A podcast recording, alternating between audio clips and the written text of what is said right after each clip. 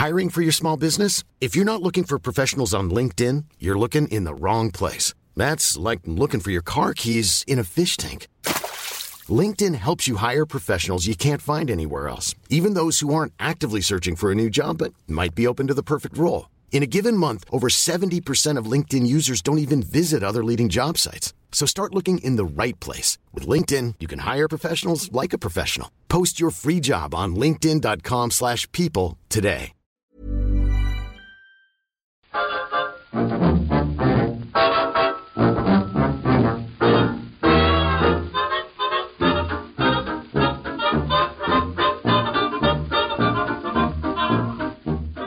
buenas, amigas y amigos. Bienvenidas y bienvenidos una semana más al podcast Reload, programa sobre videojuegos que hacemos desde anightgames.com. Vuelve el podcast Saber Vivir, un poco. Aquello de estar todos enfermos, de que nos falta aquí solo al, al doctor Gutiérrez. Yo pensaba, yo pensaba que eras más de chumar al faro, tú, tío. Hombre, también, ¿eh?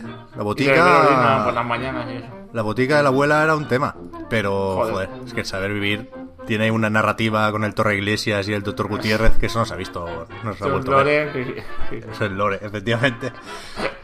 Eso nos lleva a tener buenas y malas noticias, ya lo habréis escuchado, porque vuelve Fran Pinto, Pinhead.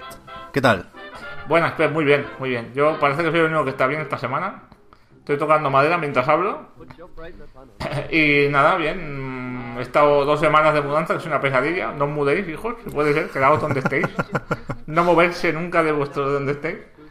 Y he estado sin internet dos semanas, una semana y media. Se No. me ha hecho como, como un año y medio, básicamente. No marchéis de casa vuestros padres, ¿no? Eso está No, muy bien. jamás, que- a partir de ahí, todos son problemas, macho. Sí, sí, sí. verdad. sí, sí. Y perdemos a Víctor, que es el que está más pachucho. Así que un, un saludo desde aquí. Pero nos vamos a Madrid para saludar a Marta Trivi. ¿Qué tal? Hola Pep, pues aquí como, como los viejecitos con un con una infusión de, de jengibre para que me... O sea, a ver si llego con la garganta hasta el final del, del podcast. Y para no estar tosiendo también todo el rato, que después tienes que estar todo el rato cortando. Espero que funcione porque yo la probé hace poco por primera vez y me pareció la cosa más asquerosa que se ha inventado. ¿Pero qué jamás. dices? ¿De jengibre? Está buenísimo el Sí, tío, jengibre, ¿eh? Malísimo. Está picantita. Ah, Hoy de verdad, como- ¿eh? Es como agua caliente, pero además picante. Es como lo tiene, tiene todo malo, tío. Para mí las infusiones son como cajas de loot. O sea, yo cojo random totalmente. Cada X tiempo, cuando se me caducan las que tengo, porque no me las hago nunca, compro. Y ahora la- tengo una también, una tacita aquí calentita, que es de tomillo, en mi caso, con miel y limón, eso sí. Pero no, Tú que eres muy tradicional, Pep, ¿eh? no sé de test. No, no sé cómo va esto de las infusiones, la verdad. A ver qué tal. Jo. Pues un día el, doctor, te... el doctor Chumari... No, no es doctor, perdón. Chumari Alfaro no era doctor, ¿no? Era un, No un magufo de, de primerísimo nivel, ¿no? Ahí te habría dicho que infusión no, que tu pipi y ya está. Eso Hombre, eso es lo mejor. lo pasas por el colador y eso está buenísimo. Claro, con miel y limón también, al final todo sabe a limón. Exacto. venga. Sí, sí, sí. ¿Y qué ibas a decir, Marta? Perdona. No, no, que un día si queréis, pues pasamos de los jueguitos, que eso está bien, pero cuando estás sano, y os hago, eh, comparto mis conocimientos sobre tés raros, y que si tés de, de arroz inflado, japonés, eso está buenísimo, tío, y salado. Marta, Marta, ¿puedes hacer una. Di- Que, se llame, que, se llame, que se llame bolsita, título provisional. Pues ¿qué, yo no? si vuelve, si vuelve así ola de frío, yo cuidaré de los Patreon y haré una bolsita. Pero la vas, a hacer, la vas a hacer tú sola, ¿eh? Porque yo no tengo ni puta idea, ¿eh? Pero bueno. Pues se hace y ya está, tío. Uf, ya Bebe, empezó. bebe, que estás ahí ahogándote. Sí, sí. empezá, empezá. Funciona regular de momento la cosa. Pero, pero vamos a darle porque vuelve a ser una semana animadita. No- Nos han sorprendido y todo. Electrónicas, nada menos. Eh, antes que eso, quería hacer. Porque vamos a mezclar las noticias con las impresiones, con los análisis, con todo un poco. Pero yo tengo aquí anotado lo más reciente, lo de esta mañana, que son tres cosas, datos, reflexiones sobre tres demos o betas que he probado estos días. O ni siquiera he llegado a probar, ¿eh? ahí voy. Lo primero, beta privada, no la llaman cerrada, la llaman privada, de The Division 2. Pesa 50 gigas. Una beta. No puede ser. Ubisoft, No, pero esto será juego entero, ¿no? Que Esto luego no vale. cuando, te lo, cuando te lo compres se te desbloquea, ¿no? No te lo tienes que bajar o algo así, ¿no? me da igual. No, algo que se llama beta privada no puede pesar 50 gigas, que he tenido que borrar muchas cosas para descargarla y no he llegado a jugar porque ha tardado mucho en descargar. Entonces, no puede ser. No puede ser. Se nos está yendo la- de las manos el tema de los pesos y demás. Eh, siguiente. Devil May Cry 5. Mal Capcom lo de poner más o menos la misma demo que, que ya se había publicado en Xbox One y que de hecho quitaron cuando se anunció la fecha de esta segunda demo y vuelve a ser más o menos lo mismo. O sea, esa escena inicial con Nero, es verdad que le han metido la tienda para comprar algunas habilidades y algunos brazos con orbes rojos. Es verdad que hay un tipo nuevo de enemigo metido por ahí, pero es en esencia la misma demo y, y creo que es una ocasión perdida, ¿no? Sabiendo que tenías dos oportunidades para publicar demos, podían haber metido aquí a Dante fácilmente. Guárdate a V como sorpresa para el juego final, pero yo creo que es una pena que lleguemos, si es que no hay una tercera demo, que lo dudo, que lleguemos al lanzamiento sin poder probar a Dante, ¿no? Cuando ya se ha visto mucho en, en eventos y similar. Por cierto, esto lo digo también para, para decir que Víctor sí ha probado a Dante y a V y un buen rato de juego en un código preview y tenéis el avance con una entrevista al amigo Itsuno en anightgames.com. Muy buena pinta, ¿eh? Yo, sí que es verdad que jugando a, esta segunda demo, que insisto, es básicamente lo mismo que la primera, me hizo clic el juego ya. Ya, o sea, como Neo en Matrix, ya, ya sé Kung Fu, ya sé jugar a Devil May Cry sin pensar en Bayonetta, que para mí es una gran cosa.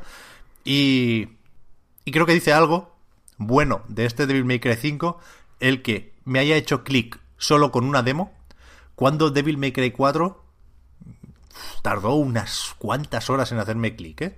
Creo que... O sea, ahora mismo le tengo muchas más ganas porque hasta hace nada esperaba más o menos lo mismo que Devil May- Cry 4 con graficotes y ahora espero un juego bastante mejor, bastante más fino que este Devil May Cry 4, con lo cual tengo muchísimas ganas. ¿eh? Víctor también volvió del, del evento preview súper ilusionado con el juego, así que a tope.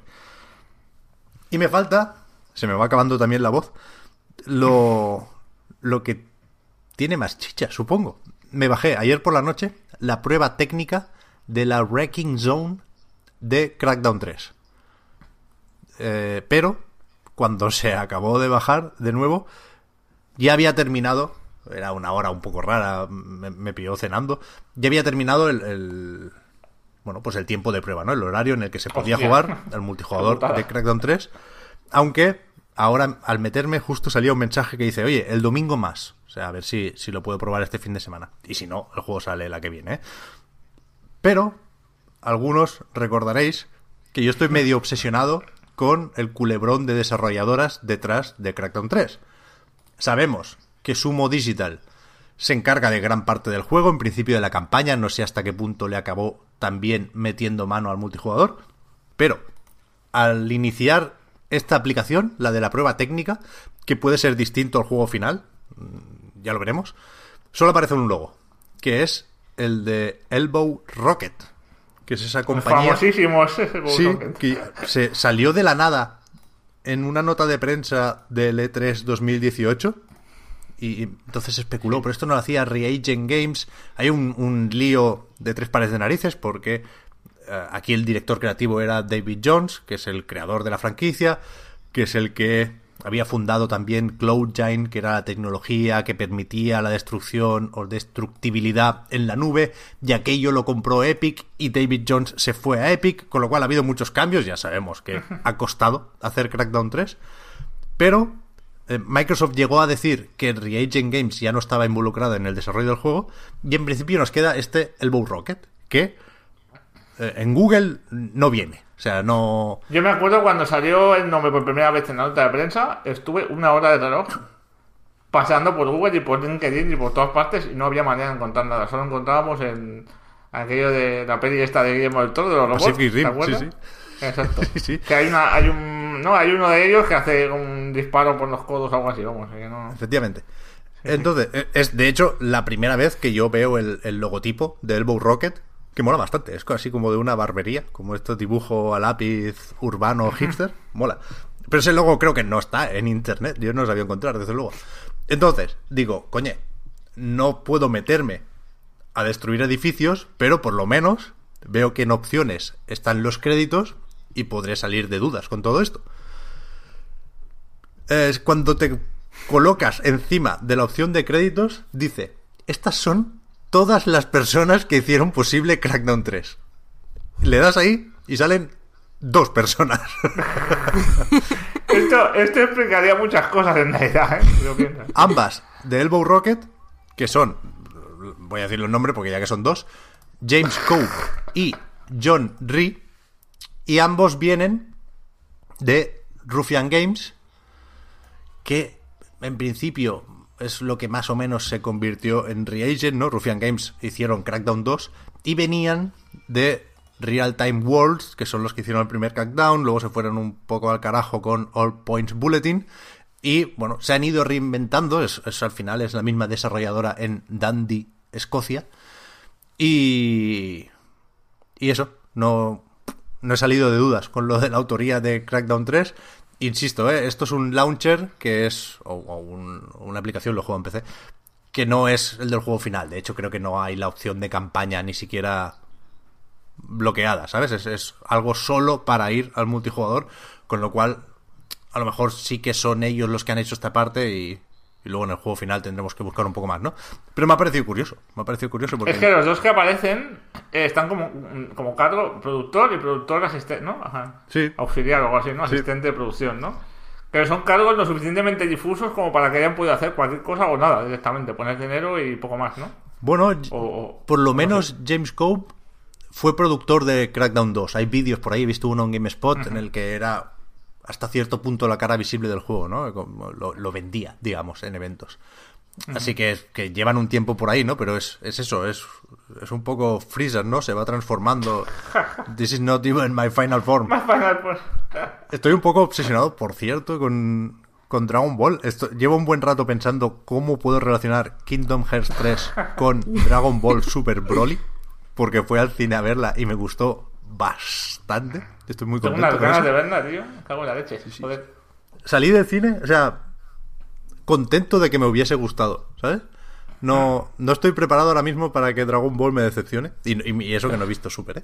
Pero, pero estoy a tope con después de Broly. Y ahora quiero que Project Z salga bien. Bueno, eso da para otro, para otro programa entero. Pero, pero eso, lo de, lo de Elbow Rocket sigue hasta cierto punto siendo un misterio. Le queda una semana a Crackdown, ¿eh? Ya, ya lo pillaremos. Y ya está, joder, esto es lo de las demos, fíjate, si da de sí la beta. Y ni, siquiera he hablado de, de Anthem, que sí pude jugar el fin de semana pasada, fin de semana pasado, y bien, bien. O sea, no se me ocurre otra frase que decir, ya la he dicho alguna vez, pero estaba mejor de lo que llegué a suponer, pero creo que le sigue faltando, le sigue faltando algo. Pero bueno, de nuevo, falta poquito. Con suscripciones de Electronic Arts, la semana que viene ya se puede jugar. Es la, es la edad de oro de jugar a cosas gratis, ¿eh? Sí, sí, sí, sí, sí. Es una cosa absurda, absurda ya, ¿eh? O sea, Sí, sí, sí, pues ya sí. estás un año entero sin comprar juegos ahora mismo y, sin, y sin pagar suscripciones y estarías jugando a mierdas todos los días, ¿eh? Es así. Es así. Para lo bueno y para lo malo, ¿no? Porque antes hacíamos el paralelismo con el buffet libre, que no, no se disfruta así la comida, no, no se come Sí, bien. pierde, pier- pierde valor. sí. No es la opción más sana. Pero bueno, a veces apetece. Pero Yo el primero. Venga, va, noticias, que hay unas pocas. Eh, voy a dejar el Apex Legends para luego, si os parece, para poder Sí. recuperar un poco la voz, porque haremos aquello que decía de juntar la noticia con las impresiones. Y vamos, vamos a hablar de Platinum. Sin Víctor. Aunque grabamos cuando supimos esta noticia una pildorita, que es un... bueno, Ni siquiera un podcast, un... Iba a decir un MP3, Por- pero tampoco, porque lo subió en M4A. No sé por qué, Víctor. Pero es una charla improvisada un- sobre un... Es un podcast de guerrilla y yo, de hecho, mi idea original. Lo que pasa es que luego no me hiciste caso, lo hiciste por Skype como ahora, creo, pero Lo guapo habría sido llamarlos por teléfono y grabar la llamada, tío. En plan, ya guardo total, ¿sabes? Pero eso es técnicamente muy complicado. Eso hay que ir a la radio. Que va, hombre.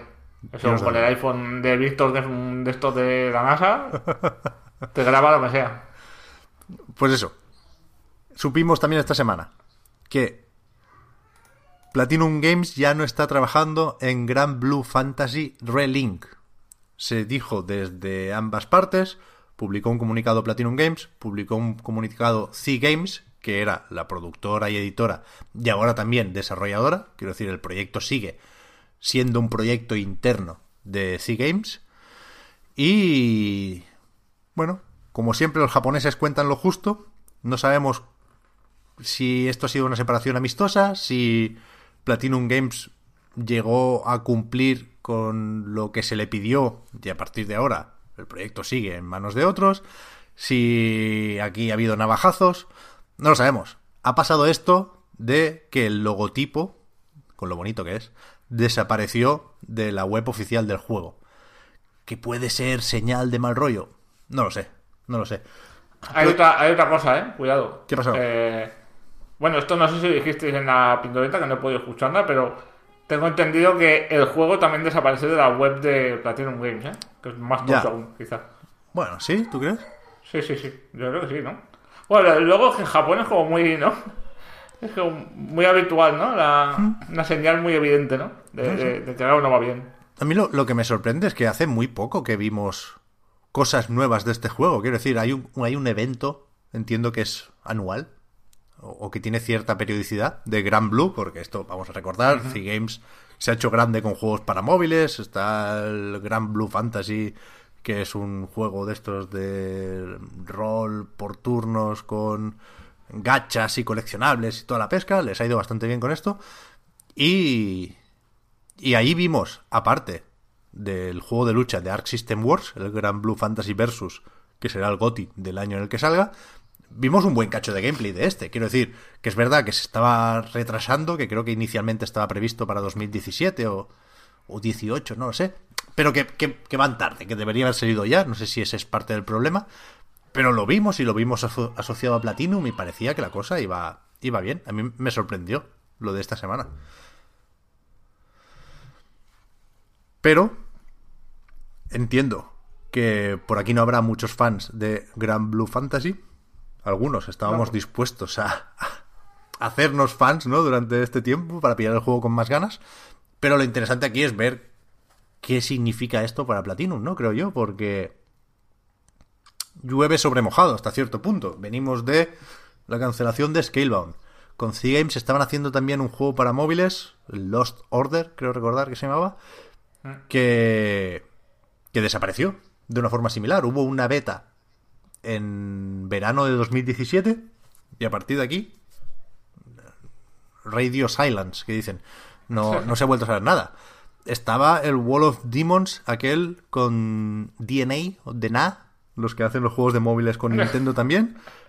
Otro que, puf, ya no se sabe y no preguntes, Sí, sí. ¿sabes?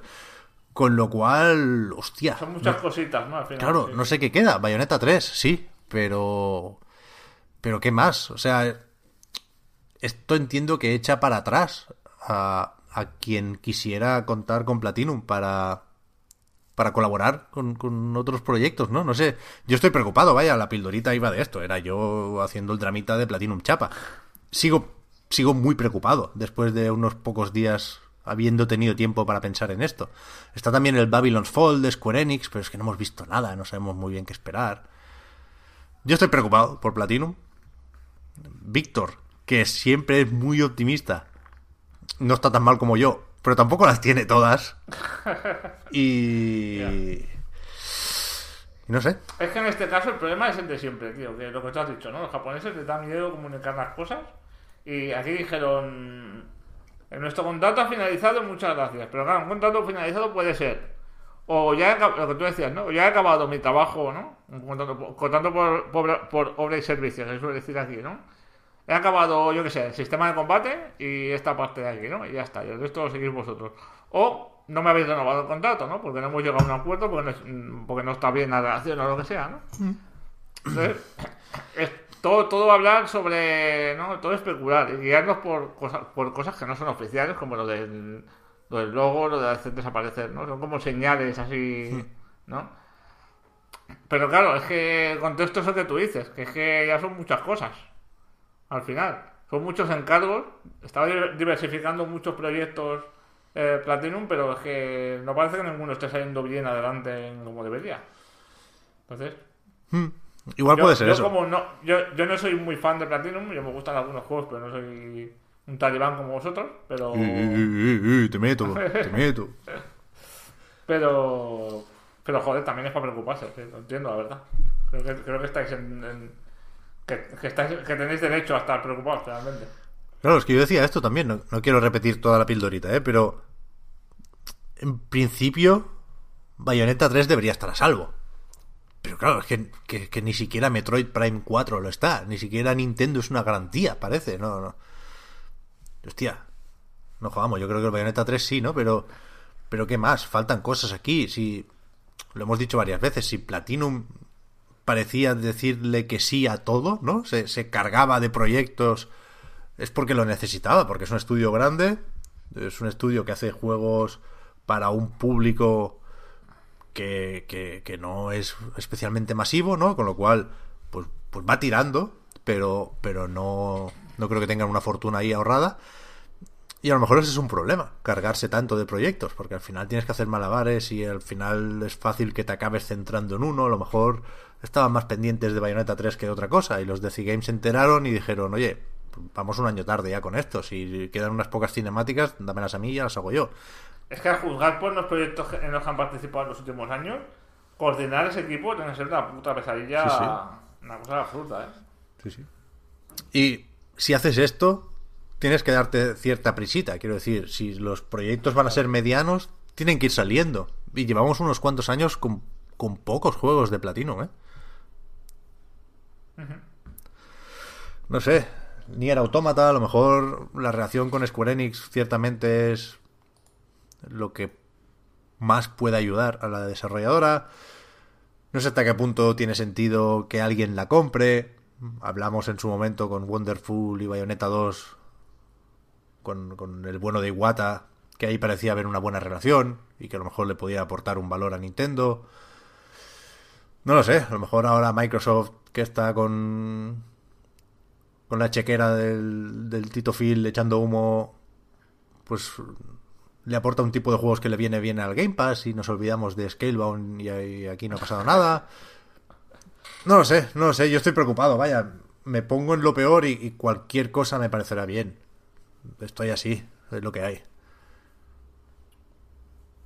Pues estoy viendo ahora la lista de juegos desarrollados de la Wikipedia, ¿eh? Nada, nada especial. Y realmente, desde 2012 hasta 2017 fueron muy seguidos, ¿no? Cada año salía un juego, o, va- o varios, de hecho.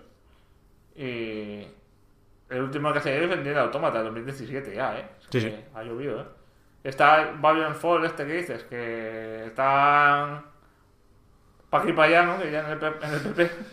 Hostia, es verdad, eso es muy bueno, ¿eh? Sí, Eso es la noticia de la semana.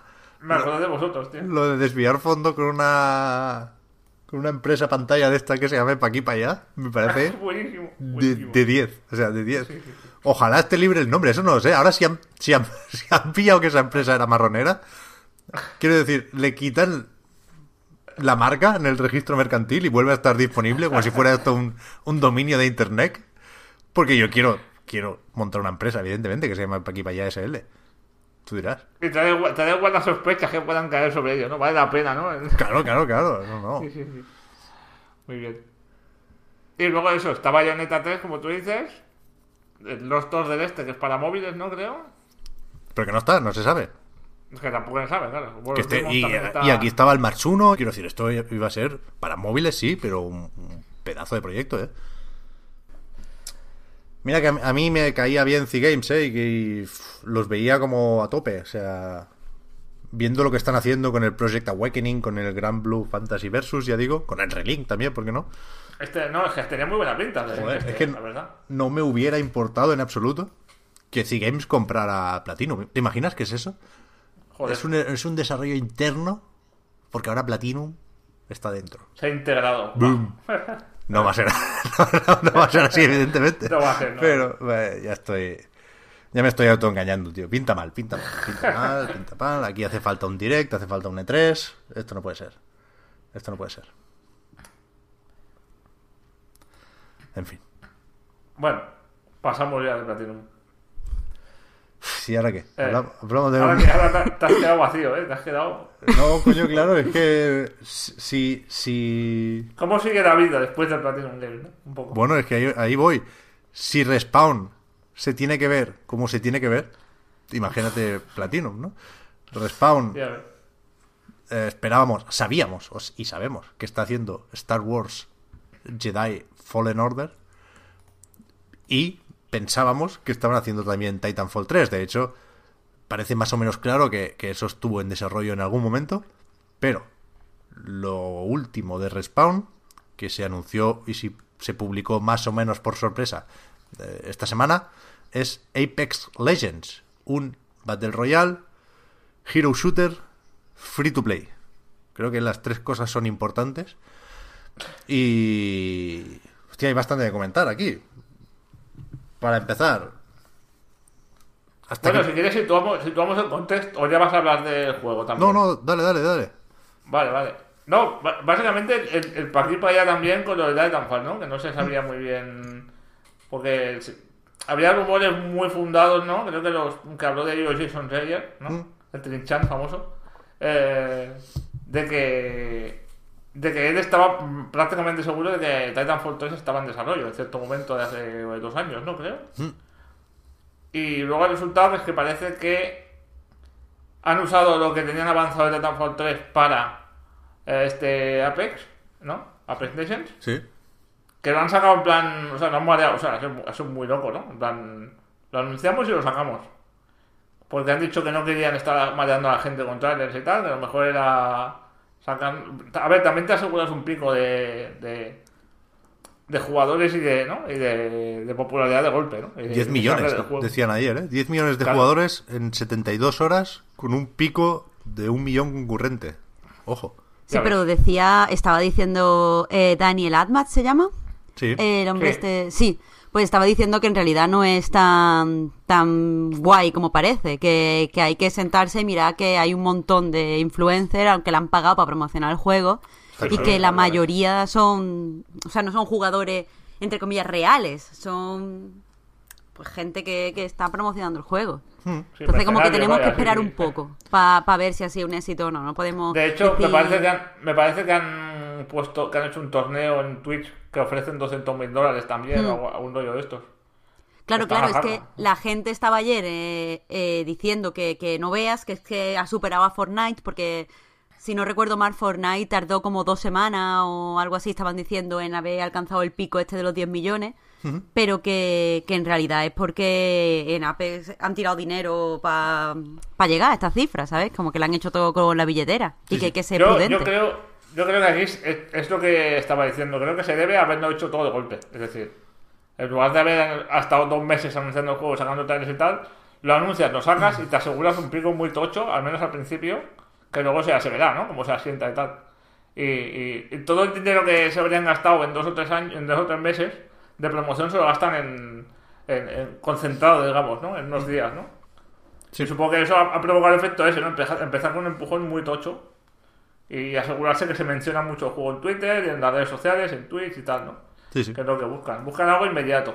Entonces, eh, luego dijeron que Titanfall 3 no existe, que no lo están haciendo y que no que nos olvidemos de él porque seguramente eso, ¿no? Se había utilizado lo que tienen avanzado para eh, Apex, Apex Legends, pero eh, esta semana también ha dicho el jefe de, eh, bueno, Vince Champela, ha dicho que, que sí que están trabajando en un Titanfall. Que no es el Titanfall 3, pero están trabajando en algo que sería experimental con la franquicia Titanfall para este mismo año incluso.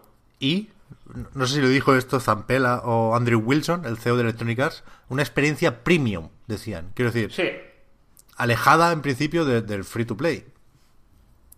Que. Sí. pf, Vete a saber, es que con Titanfall, déjalos ir también, ¿eh? Que. Recordad que se intentó hacer un juego de cartas que se canceló. Se dice que los iba a comprar Nexon porque estaban haciendo con ellos el Titanfall Online y eso fue lo, com- lo que motivó la compra por parte de Electronic Arts. Quiero decir que ni siquiera tenían un plan para ellos, los compraron para que no los comprara otros. Pero yo, yo creo que es evidente lo que decís, que hay que esperar, sin duda. Pero también es cierto que no podría haber empezado mejor. Quiero decir que hasta ahora Electronic Arts lo ha hecho bien, pagando, pero bien. Y es más de lo que llevábamos un tiempo diciendo de Electronic Arts, ¿eh? Porque es. Quiero decir, aquí lo inteligente han, sido varias cosas. Estábamos hablando de esto con, con Xavi, que más o menos conoce cómo se ha anunciado y promocionado el juego. Y decía que. No sé hasta qué punto en Epic habían escuchado cosas, ¿no? Pero es verdad que en principio parece que no les han dejado tiempo a reaccionar con Fortnite, ¿no? Eso está bien. A pesar de Claro. que en cierto momento, si tú buscabas Apex Legends en Google, lo primero que salía era un anuncio de Fortnite. Quiero decir, si hay que pagar, esto no tienen problema.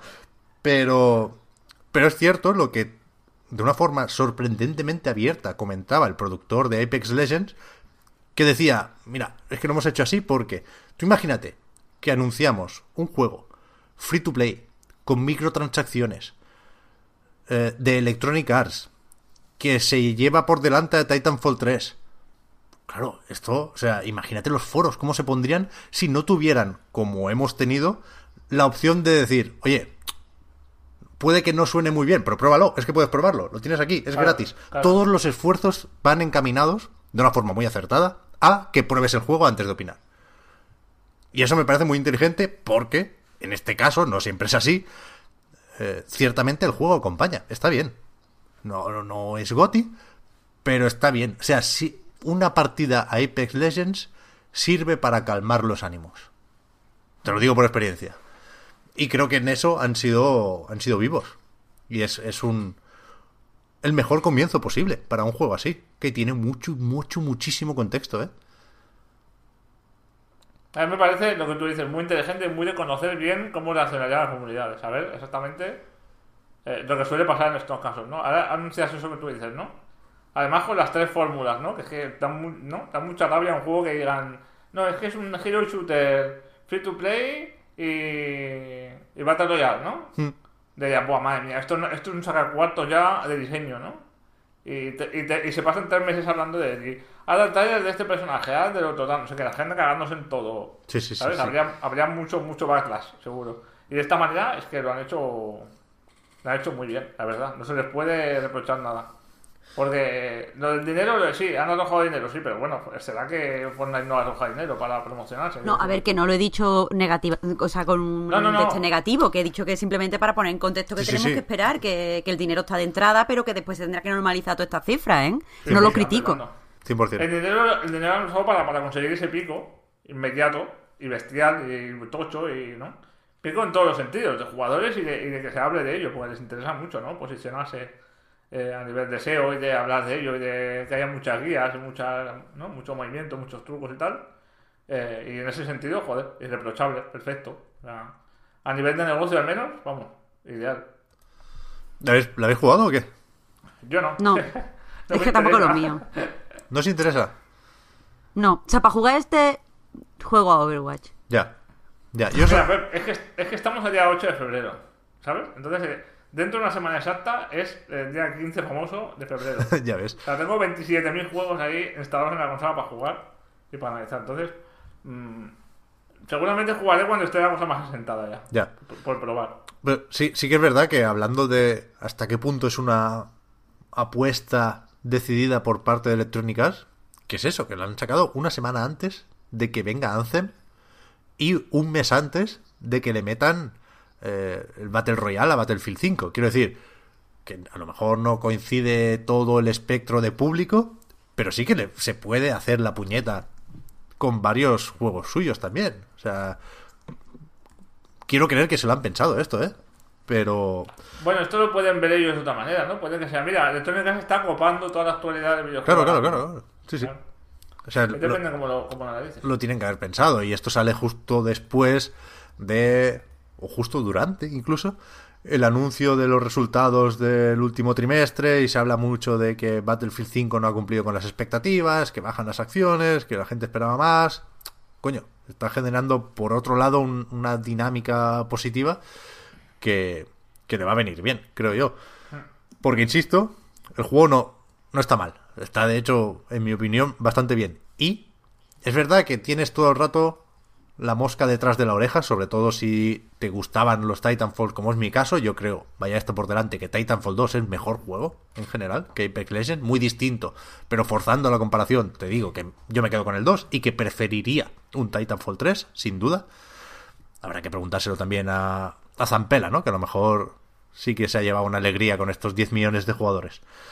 Pero insisto, teniéndolo todo en contra, sobre el papel, y pudiendo estar presente durante las partidas esta idea de, coño, es que es un Frankenstein muy evidente, ¿no? Es, es, el, el, Es el juego millennial por excelencia, ¿no? Sí, sí, el, rey de, todos los Excels, ¿no? Está hecho ahí con, con, los estudios de mercado a tope, copiando de forma descarada.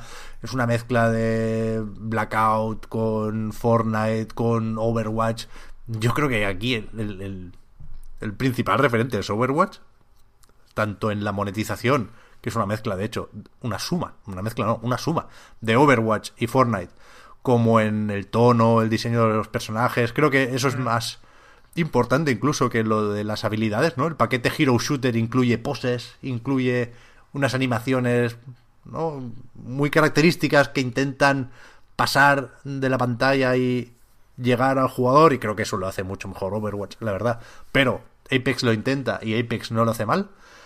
Pero el resultado es un juego que al que gusta jugar. Y esto creo que es lo importante. O sea, la fórmula Battle Royale para mí es infalible. Creo que genera unas dinámicas brutales. Y, y, todas las ideas que aporta Apex, que no son pocas, algunas prestadas, algunas propias, pero es un juego muy de ideas. Se nota que lo ha hecho un estudio como Respawn y no, no es un encargo random sin alma, ¿no? Hay, hay diseño, hay mecánicas aquí para revivir a los compañeros, cogiendo unos ah. identificadores y llevándolos a unas balizas, con, no sé, lo de deslizarte, el gameplay característico de, te a decir, aparte de ideas está el skill, ¿no? La, la, capacidad, el talento que tiene el eh, Respawn para, para el gameplay, ¿no? Para el gustico de disparar, ¿no? 100%. Pero es una cosa que, es muy difícil de imitar si no sabes hacerlo, ¿no? Es un juego que se nota que no podría haber hecho cualquiera, ¿eh? Mm. Y, no es por falta de intentos en ese sentido. Ojo, lo mismo te puedo decir del Blackout, ¿eh? que yo te lo defiendo en cualquier momento. Pero. Pero que está, está bien parido este Apex, la verdad. Y. Y tiene algunas carencias. En mi opinión, por ejemplo, es problemático que no puedas jugar solo. Esto es equipos de tres y solo equipos de tres. No puedes jugar ni uno, ni dos, ni cuatro. Y a mí al principio, para aprender a jugar, pues me gusta no molestar a nadie, ¿sabes? Meterme yo en las partidas y si me tienen que matar por un descuido, pues que solo pringue yo, ¿no? Que no, que no perjudique a nadie más. Pero por otro lado, es cierto que quieren fomentar eh, esta interacción y esta con penetración entre clases con distintas habilidades, uno que cura, el otro que pide suministros, el otro que rastrea enemigos. Quiero decir, insisto, hay muchas ideas metidas aquí y quieren que las veas, ¿no? Y eso, pues en este caso implica jugar en equipo. Pero hay una cosa que para mí es la principal aportación de este Apex Legends, que es el tema de, de la marcación y la comunicación. Tú con el bumper derecho R1 o RB en consolas. También está, no lo hemos dicho, ¿eh? free to play en PC, PlayStation 4 y Xbox One. Eh, tú puedes marcar, como en un Battlefield, puedes decir, oye, aquí. Y todos tus compañeros de escuadra ven en la interfaz lo que has marcado. Pero es que puedes marcar zonas para decir que quieres explorar esa parte. Puedes marcar enemigos haciendo doble clic y es una marcación distinta y todas esas marcaciones eh, las dicen hablando los, los, personajes o los héroes o las leyendas en este caso, con lo cual te enteras de quién te lo ha dicho, puedes confirmar una marcación de otro colega, puedes marcar loot y, de nuevo, la voz dice, oye, aquí hay un casco de nivel 2. Y, y tú puedes decir, vale, mío, voy para allá. Y cuando llegas puedes decir, gracias. Con, con atajos muy, muy rápidos y que funcionan muy, muy bien. ¿eh? Y... Es un poco las partidas estas grabadas falsas de, de 3, ¿no? Pero, Totalmente. O sea, pero en directo, tío. en, en todos los Battle Royale hay ese poder latente, ¿no? Un Dragon Ball, otra vez, me viene aquí a la cabeza el, el Broly. Pero aquí, creo que es el, el Battle Royale donde más partidas de E3 por hora salen, ¿sabes? O sea, yo he jugado con amigos y he jugado también con desconocidos. Y, y es sorprendente hasta qué punto el- la marcación suple al micrófono y suple el, el compañerismo. O sea, se puede jugar perfectamente con desconocidos sin decir ni pío. Hay motivados, el otro día jugué con un motivado que no paraba de hablar. Ese sí que parecía un empleado de Respawn, ¿sabes? Como un, tío al que habían pagado por hablar bien con el micro. Motivado de la hostia, quedamos segundos. Y... Pero es que sin eso... O sea, cuando te acostumbras al juego un poquito, ya dejas de echar de menos lo de jugar en solitario. Porque es cierto que te comunicas de una forma sorprendentemente eficaz sin, sin micro y sin conocer a, los otros dos colegas. Muy bien, la verdad que estoy contento con el juego. No, no podría pedirle más. Repito, preferiría Titanfall 3, preferiría que cayeran robots, preferiría que se pudiera hacer wall run. Pero el juego hace lo suficiente bien como para que yo diga, vale, si no lo han metido es por algo, ¿no? Porque ciertamente no, no encajaba con las reglas de un Battle Royale, porque sería injusto, porque sería demasiado caótico. No lo sé. Lo además están a tiempo, están a tiempo de meterlo en cualquier momento, quiero ser un, ¿no? Hacer un desarrollo así continuo. Hmm. Claro, decíamos eso con el Puy, que igual que hay un solo personaje con gancho, el Robok, eh, van a meter en algún momento un personaje que se pinche unas nanomáquinas y pueda hacer wall run durante un ratito. Vale, sí, claro. Pero de momento, ya digo, creo que que a poco que abras tu mente estarás contento con Apex Legends. Ojalá hubieran hecho eso de lo de Pokémon Let's Go, ¿no? Este año toca esto, pero tranquilos que el que viene viene el Pokémon de toda la vida. Ojalá hubieran dicho ahora esto y a finales de año Titanfall 3. Pero es que no no, no estamos en esa situación. No, no estamos en ese punto, creo yo. Por desgracia, ¿eh? Pero vamos. Bueno, a ver a qué se refieren con lo experimental con Titanfall también. Ya. Que no, Es que no hay pistas ninguna, es decir. sí, sí, sí. Si lo que has usado de, de, de Titanfall 3, lo has, si, si lo que tenías de Titanfall 3 lo has usado para Apex Twin, ay Apex Twin, joder. Siempre me, se me va a la cabeza Apex Twin siempre, ¿eh? Apex Legends, eh, a ver qué es lo que tienen preparado, porque lo de experimental suena muy enigmático también. Como que va a ser algo diferente. ¿Puede ser un juego de estrategia? ¿O algo en plan XCOM o algo así? No lo ¿De sé. Titanfall? No lo sé. Creo que había algo móviles ya, ¿no? Sí, pero creo que lo cancelaron, ya digo. Creo que era ese de cartas, ¿no? Eh. En fin, yo os lo recomiendo, ¿eh? Para echar un vistazo y no... Si, no habéis jugado... Joder, es que Fortnite es... Es mucho Fortnite, ¿no? Y también es gratis y también tiene pocas barreras. No tiene nada de construcción este, ¿verdad? Como Fortnite. No, no, este no tiene Es que a mí, historias. a mí esto que me echa un poco para atrás el Fortnite. Sí, sí, sí. Personalmente. Por eso, por- si tenéis curiosidad también en casa por, por esta moda del Battle Royale, yo creo que con, con Apex Legends se entiende bastante porque, porque lo está petando, ¿eh? Y ya está. Muy bien. ¿Qué más? Eh, ¿Ahora qué hacemos? ¿Noticias o juegos o...? Teníamos lo de Etherborn por ahí también, ¿no? Sí, sí, sí. ¿Qué ha pasado ahí? Ayer, ayer lo, lo- lo vi por encima, pero no estoy muy muy encima. O sea, yo conozco el juego, se hace aquí en Barcelona, pero no no sé de dónde sale Fox o Fox Foxnet, ¿cómo es? Fox, Fox Next, ¿no? Sí, Fox Next Games. Joder.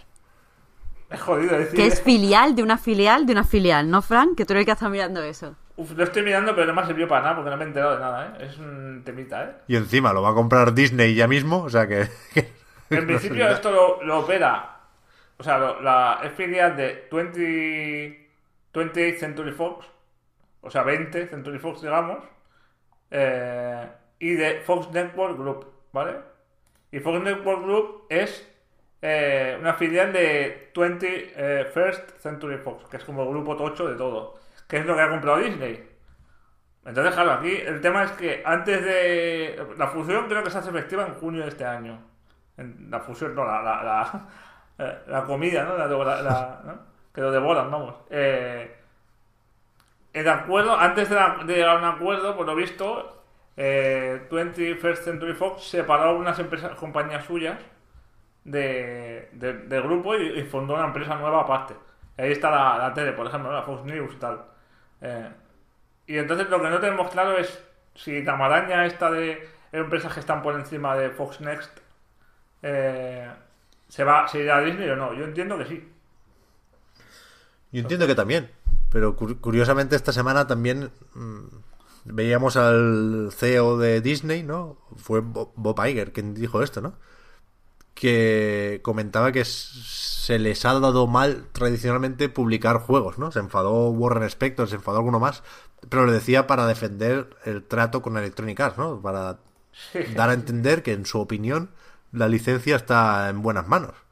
A lo mejor está un poco solo el bueno de Bob en, este, en esto. También hay, que, también hay que considerar que cuando él dice que se les da mejor, no se refiere a la calidad de los juegos. Está, estaba haciendo una conferencia de, de estas de beneficios, una earning call, earning call de estas. O sea, está hablando con inversores. A los inversores les importa un cojón si son buenos o malos los juegos.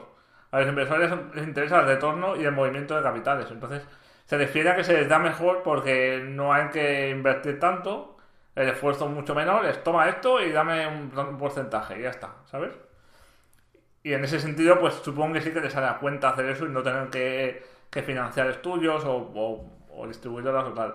Entonces, hay que entender eso de se nos da mejor eh, licenciar que publicar desde ese punto de vista, creo yo. Desde el punto de vista de, con quién está hablando, ¿no? Que eran los inversores.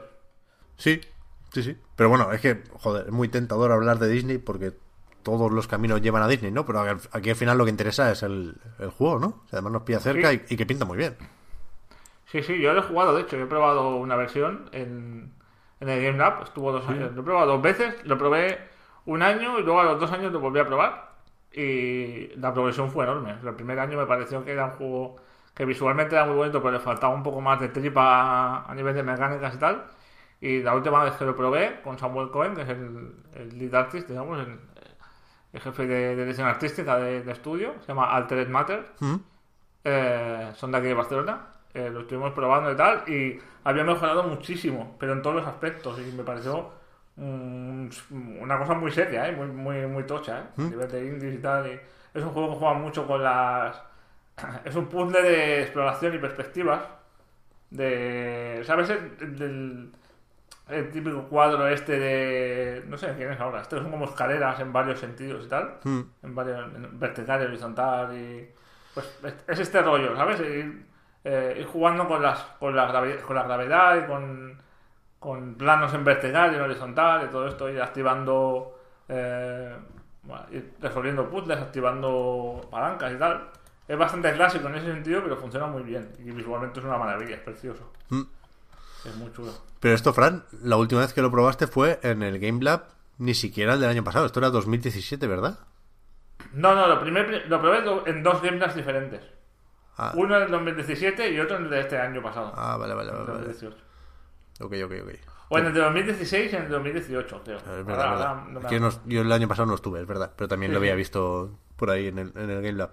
Y, y, es eso, que lleva un tiempecillo ya y, y parece que ahora sí que sí, en primavera de este año, de la mano de Fox, llega a, PC, PlayStation 4, Xbox One y Switch. hubo, no sé si estaba confirmada esa versión, pero ayer se publicó un tráiler y está también en el canal de Nintendo y está la versión de Switch que puede puede ser sí, a ver, yo cuando hablé, cuando el anuncio, eh, a mí ya me dijeron que, que salía en Switch. Lo que mm. pasa es que el anuncio grande, grande se hizo hace poco también. Guay, guay. Pues a ver qué tal. Basta, y esto, esto que lo has escrito tú, porque yo lo que no sé muy bien es qué planea hacer Fox Next. O sea, esto de que un bicharraco gigantesco invierta en indies. Es que no, o sea, yo lo tal y como lo están contando, a mí me, me suena súper bien la idea. O sea, también que parece de mentira. Quiero decir, su idea es... Algo hay, ¿no? A ver, es que no sé. Eh, también es que yo desconfío de todo. Pero que según mm, contaban, o sea, según lo que la información que ha dado Games Industry, eh, ahora van a, van a empezar con Etherborn. Y de aquí a finales de año vamos a conocer otros dos o tres proyectos. No me acuerdo cuánto eran exactamente, creo que dos. Otros dos proyectos para un total de tres en este 2019. Y la- las condiciones para optar a esta, a esta financiación, eh, o sea, esta ayuda de producción y tal, es que sean juegos que que eso, que sean in- que innoven, que corran riesgo y tal, que a mí me suena a no queremos invertir dinero en los juegos, yo que sé, otro Battle Royale que no sé qué, o otro Claro, claro. roguelike y tal. Yo Eh, creo que están, están intentando invitar un poco a Napurna, ¿no? Quizá. Eso es lo que te iba a decir. A mí me Es suena esto la- la- a, a que quieren hacerse De- de- una, una marca mm, distinta. O sea, no ganar, no simplemente eh, apoyar un juego y ganar dinero, sino tener cierto cierta marca dentro de la producción de videojuegos. No sé cómo lo veis vosotros. O sea, porque es que eso, una cosa es forrarse. Para forrarse, yo creo que más o menos la. O sea, se tiene claro qué es lo que hay que apoyar o qué es lo que hay que hacer. Y no creo que sea por falta de dinero. Porque por mucho que sea una filial de una filial y no sepamos qué pasa con Disney y no sé qué. mm, yo no creo que, que la filial de videojuegos de Fox vaya corta de pasta. Lo que creo es eso, que se quieren hacer eh, nadie conoce el Fox Next Games este y piensan, bueno, pues si eh, producimos juegos llamativos, ayudamos en juegos que llamen mucho la atención, porque es que este Etherborn la llama, pues la gente va a empezar a relacionarnos rápidamente con algo diferente dentro del indie. Y la verdad es que para llamar la atención y para hacerlo rápidamente y construir esa marca, mejor apoyar a indies, que quieras que no, tienen un proceso de creación más corto. O sea, mm, el tiempo que tarda entre que tienes la idea y la ejecuta es mucho más corto que en un triple A. Claro. Entonces me parece como un paso natural para empezar a hacer esa cosa. Y menos arriesgado, ¿no? En cierto modo, porque también meten, meten menos dinero, ¿no? Si tuvieras que hacer un triple A, tendrías que meter un montón de millones y si vas a apoyar unos indies, ¿no? Pues me imagino que la versión sea mucho más modesta y más, ¿no? Y Les creo puede también dar- que la- Les puede dar más retorno en, en, en capital de prestigio, digamos, ¿no? En sentido de... Claro, eso es lo que te iba a decir. La gente le cae mejor el hecho de que tú digas, bueno, que estaba ayudando a los indies a salir y ha salido este juego que me gusta y tal, a que digan, bueno, es que ahora está compitiendo con, yo qué sé, con Blizzard o con EA o con yo qué sé. Eso suena más a sobrada. Claro. Aparte que te tienes que meter en una piscina llena de tiburones, básicamente, Hmm. claro. Y esto es más... Al menos como para empezar, ¿no? Para empezar a meter un poco el piececillo ahí en la piscina, ¿no? Es, es más, más asequible para ellos, supongo, ¿no? Bueno, pero Claro, parece, eh, A ver... parece que van a hacer ambas cosas, ¿no? Porque es- esto de Fox Next no lo escuchamos ya con el Five Nights at Freddy's de Aliens para móviles, que salió hace nada. Bueno, pero ta- tampoco es que sea un mega triple A esto, ¿no? Ya, pero coño, es Aliens, vale, vale un dinero, ¿eh? No, no, no lo recuerdo ahora, pero leí que era caro para ser de móviles, no es free to play. Sí.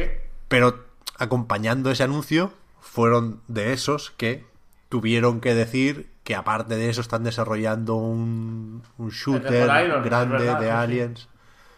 Sí, sí, con Iron Studios, sí, sí, es verdad, verdad. Bueno, pues un poco, puede ser un poco también lo de meter, no meter todos los huevos en la misma cesta, ¿sabes? Exacto. De ir un poco tanteando el ancho de la industria, ¿no?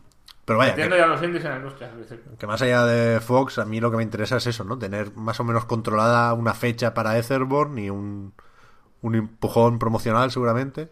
Y muy bien, muy bien. Sí, sí. Vale, va. Creo que ya no podemos retrasar más este momento.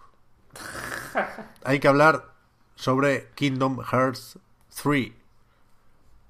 Y hablamos un poco en la prórroga de la semana pasada, habiendo jugado relativamente poco. Ahora tú ya te lo has pasado, Marta. Yo he jugado un poco más, pero no muchísimo más, porque no estoy en condiciones. Así que eso, vamos a, a comentar. Si no queréis, no os toméis esto como un análisis, porque entendemos que es algo que da un poco de respeto, ¿no? No, no es fácil estar preparado para analizar Kingdom Hearts 3, pero voy a repetir algunas cosas que ya dije en la prórroga, perdonad los que lo escuchasteis, pero creo que se entiende por qué aquí hacemos más aclaraciones de lo normal, ¿no? Yo creo que hay miedo a decir que no te gusta Kingdom Hearts y, ojo, eh, a veces la, la línea entre el respeto y el miedo es delgada, pero creo que es bueno empezar a hablar en esos términos. Creo que, por muchas razones que no hace falta comentar, eh, uno puede tener reparos en decir no me ha gustado Kingdom Hearts 3 porque, coño, se va a recibir, y lo entiendo, ¿eh? faltaría más, de aquella manera por parte de los fans si, como es nuestro caso, y no lo pretendo esconder, has jugado solo al 3. ¿no? No, este juego no es para nosotros, es para vosotros, queridos fans de Kingdom Hearts. Disfrutadlo, eh, llevabais muchos años esperando esto, es vuestro momento, no dejéis que nadie os quite la ilusión por algo que lleváis tanto tiempo esperando con tantas ganas. A tope, ¿eh? En ese sentido, eh, creo que todos, aquí y en cualquier lado, estamos con vosotros. Pero yo creo que lo honesto, la única forma de reconocer la importancia que sin duda para todos tiene Kingdom Hearts es hablar de él. O sea, no, no vamos a escondernos diciendo que, bueno, no sabemos por dónde entrarle. No, no, vamos a decir nuestra opinión. Y si nuestra opinión es no nos ha entusiasmado, pues es lo que hay. O sea, no, no vamos a, a decir otra cosa. Vamos a intentar resaltar también lo positivo, que creo que está ahí, pero... Eso voy a decir, otra aclaración. Creo que es evidente que nuestra posición es la de mucha gente. Van 5 millones de copias vendidas ya de Kingdom Hearts 3.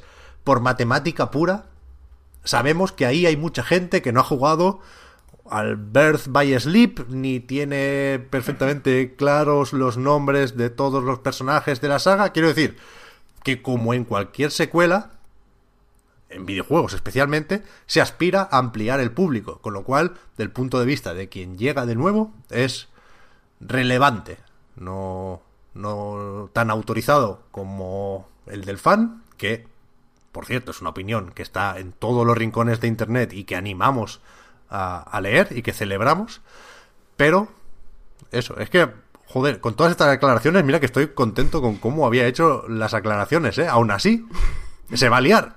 Pero bueno, ¿qué quieres que te diga? A mí no me está entusiasmando Kingdom Hearts. Yo es un juego que no. que no tengo nada claro que vaya a terminar porque me estoy aburriendo un poco.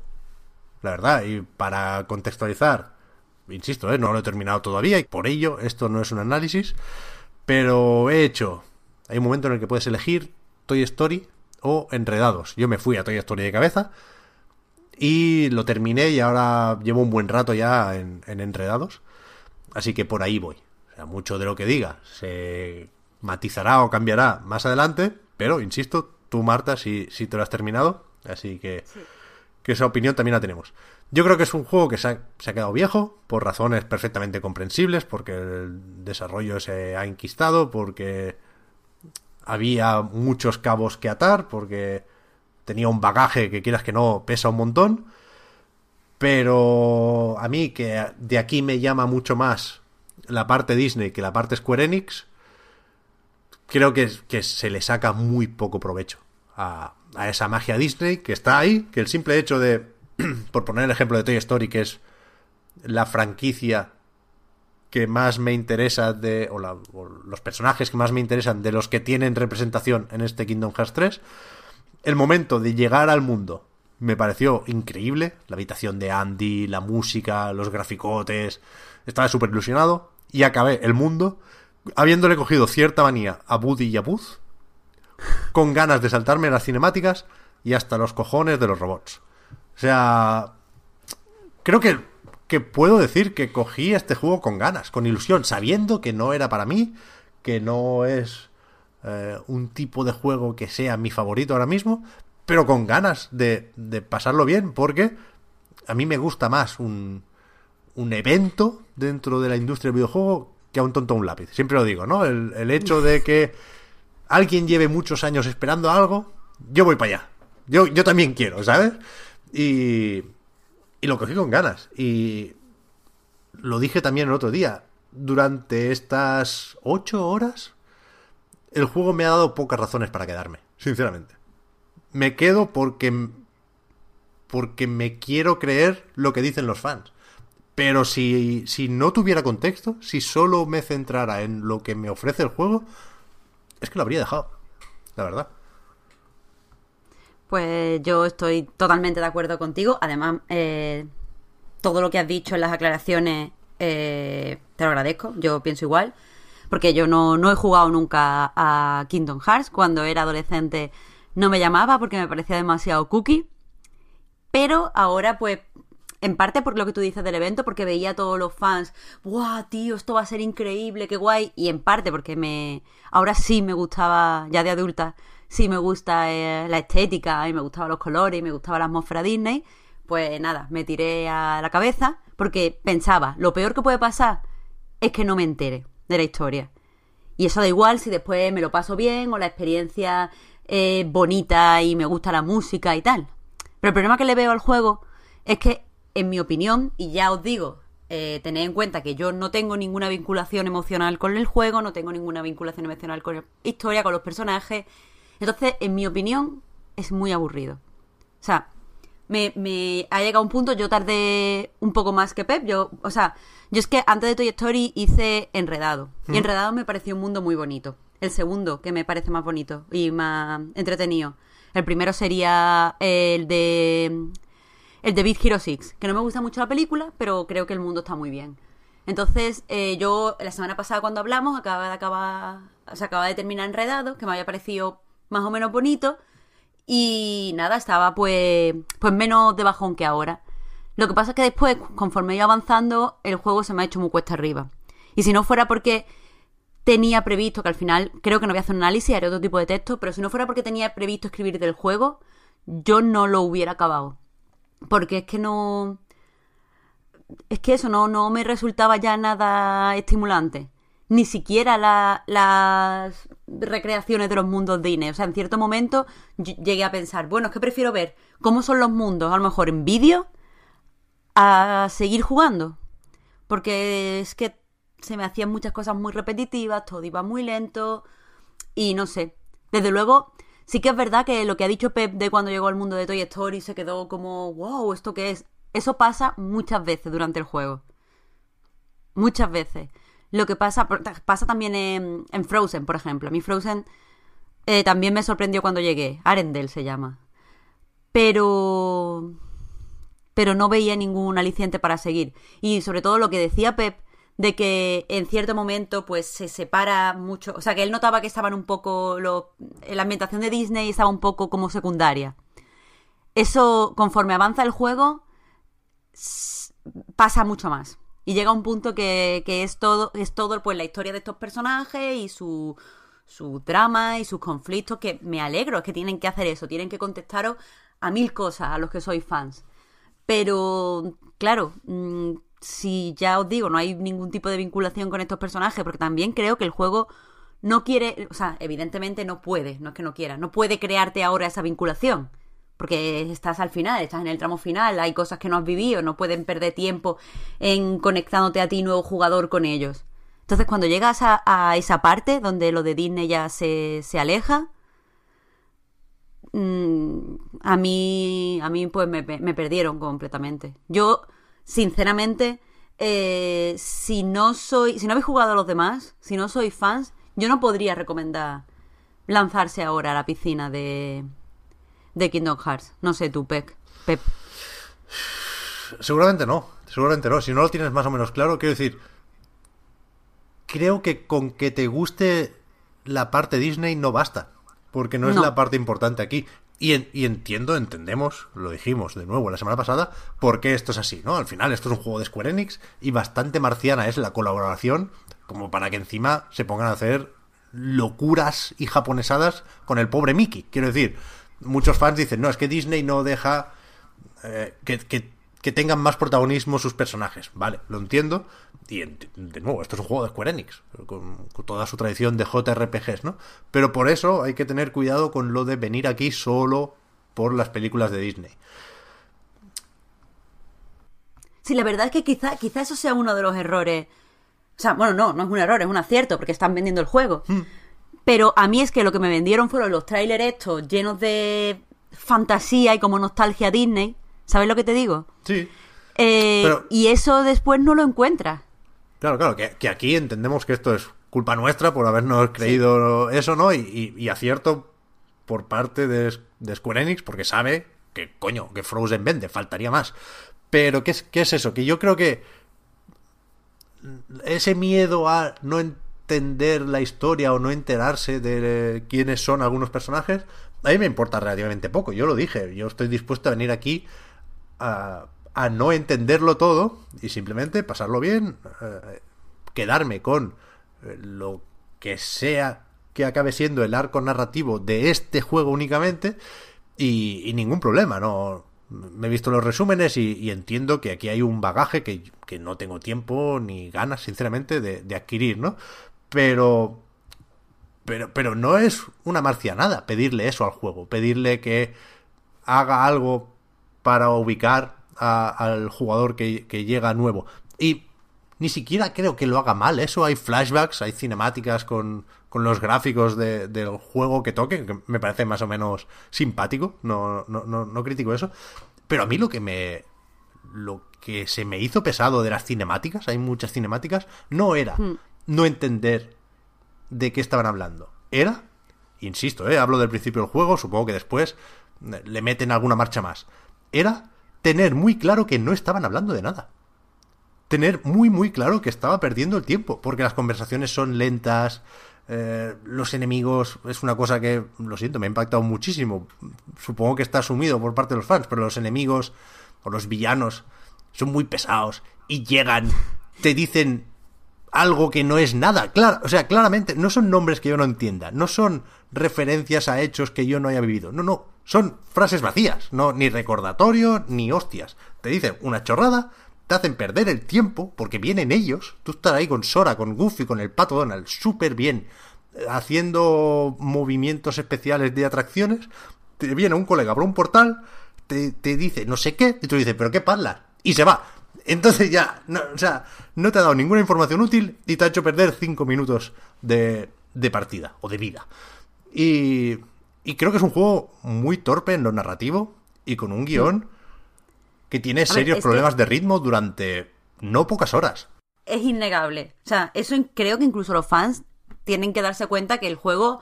Mm, mm, el juego tiene parones constantes eh, y el juego no fluye. No, no, no. O sea, Se no es solo, solo problema de, de, ritmo, es que no fluye nada. Cero. O sea, yo, a mí me costaba, la semana pasada los Patreon se pudieron dar cuenta, me costaba ver cuántas horas llevaba jugando, porque yo pensaba, a ver, pasar, pasar, pasar no ha pasado nada y, y he visto más bien poco. O sea, uf, es que eso, eso también, es que, no sé, que supongo que, aunque dije, dije la semana pasada que, que Square Enix ha dado lo que quieren los fans y muchos en Patreon me han dicho que precisamente no. Pero ya. también veo a mucha gente muy ilusionada. Es que sí. no, no, sé, no sé dónde sentarme con este juego. Yo, yo creo no que, sé que, era, que, era, imposible que este juego no dividiera a los propios fans. Pero yo he visto más gente contenta que, que decepcionada. Y lo celebro, ¿eh? Vaya por delante. O sí, eso es lo importante, Pep, ¿eh? Que la gente luego. que lleva esperando tanto tiempo esté feliz. Por eso decía yo lo de Broly, ¿eh? Que, que, lo meto aquí porque entiendo que alguien que no haya crecido con Dragon Ball se pone a ver ahora Dragon Ball Super Broly y es probable que ni entienda una mierda ni le guste un carajo. Pero creo que es mucho más hábil la película, teniendo en cuenta ambas cosas, al fan y al que no lo es. Y tiene una estructura que es muy sencilla, que es media película de chapa, media película de hostias, pero es una estructura muy, muy efectiva. O sea, es incontestable su intención. Y esto a Kingdom Hearts, ojalá se lo pudiera ver. Creo que es un juego muy, muy, muy disperso en todos los sentidos, que no tiene filtro y no tiene ninguna intención de, de esconderlo. Y me parece incluso valiente, me parece único. Eso, joder, es que le veo muchas cosas buenas, ¿eh? Y, y, no las pretendo ignorar. Si no, si no digo más es porque las dije la semana pasada y me da miedo repetirme más de la cuenta, pero me gustó leer muchos análisis que, o muchas opiniones que tenían juxtaposiciones, que decían, este juego es un desastre, pero me encanta, esto no hay por dónde cogerlo, pero he disfrutado cada segundo, esas opiniones, esas experiencias, las, las aplaudo y las celebro a tope, porque sé que yo, no con Kingdom Hearts, pero sí con otras muchas cosas, estoy ahí y lo disfruto, pero como un enano, ¿eh? Insisto, este juego es para vosotros, disfrutarlo a tope con mm. él. y convencernos de que estamos equivocados. No nos insultéis mucho, por favor, pero intentadnos mostrarnos la luz. Estoy hiper dispuesto a verla. Pero creo que, que los problemas están ahí. Que es que incluso el combate, que mucha gente lo destaca porque es verdad que es más difícil ponerle pegas al combate. Porque no, no sabría decirte algo que esté mal, que es un, un poco fácil el juego, sí, pero no me parece mal. O sea, yo aquí quiero, Pero no, no. quiero ver atracciones, quiero ver al pato Donald lanzando meteoritos, nada menos. O sea, a tope con eso, el combate.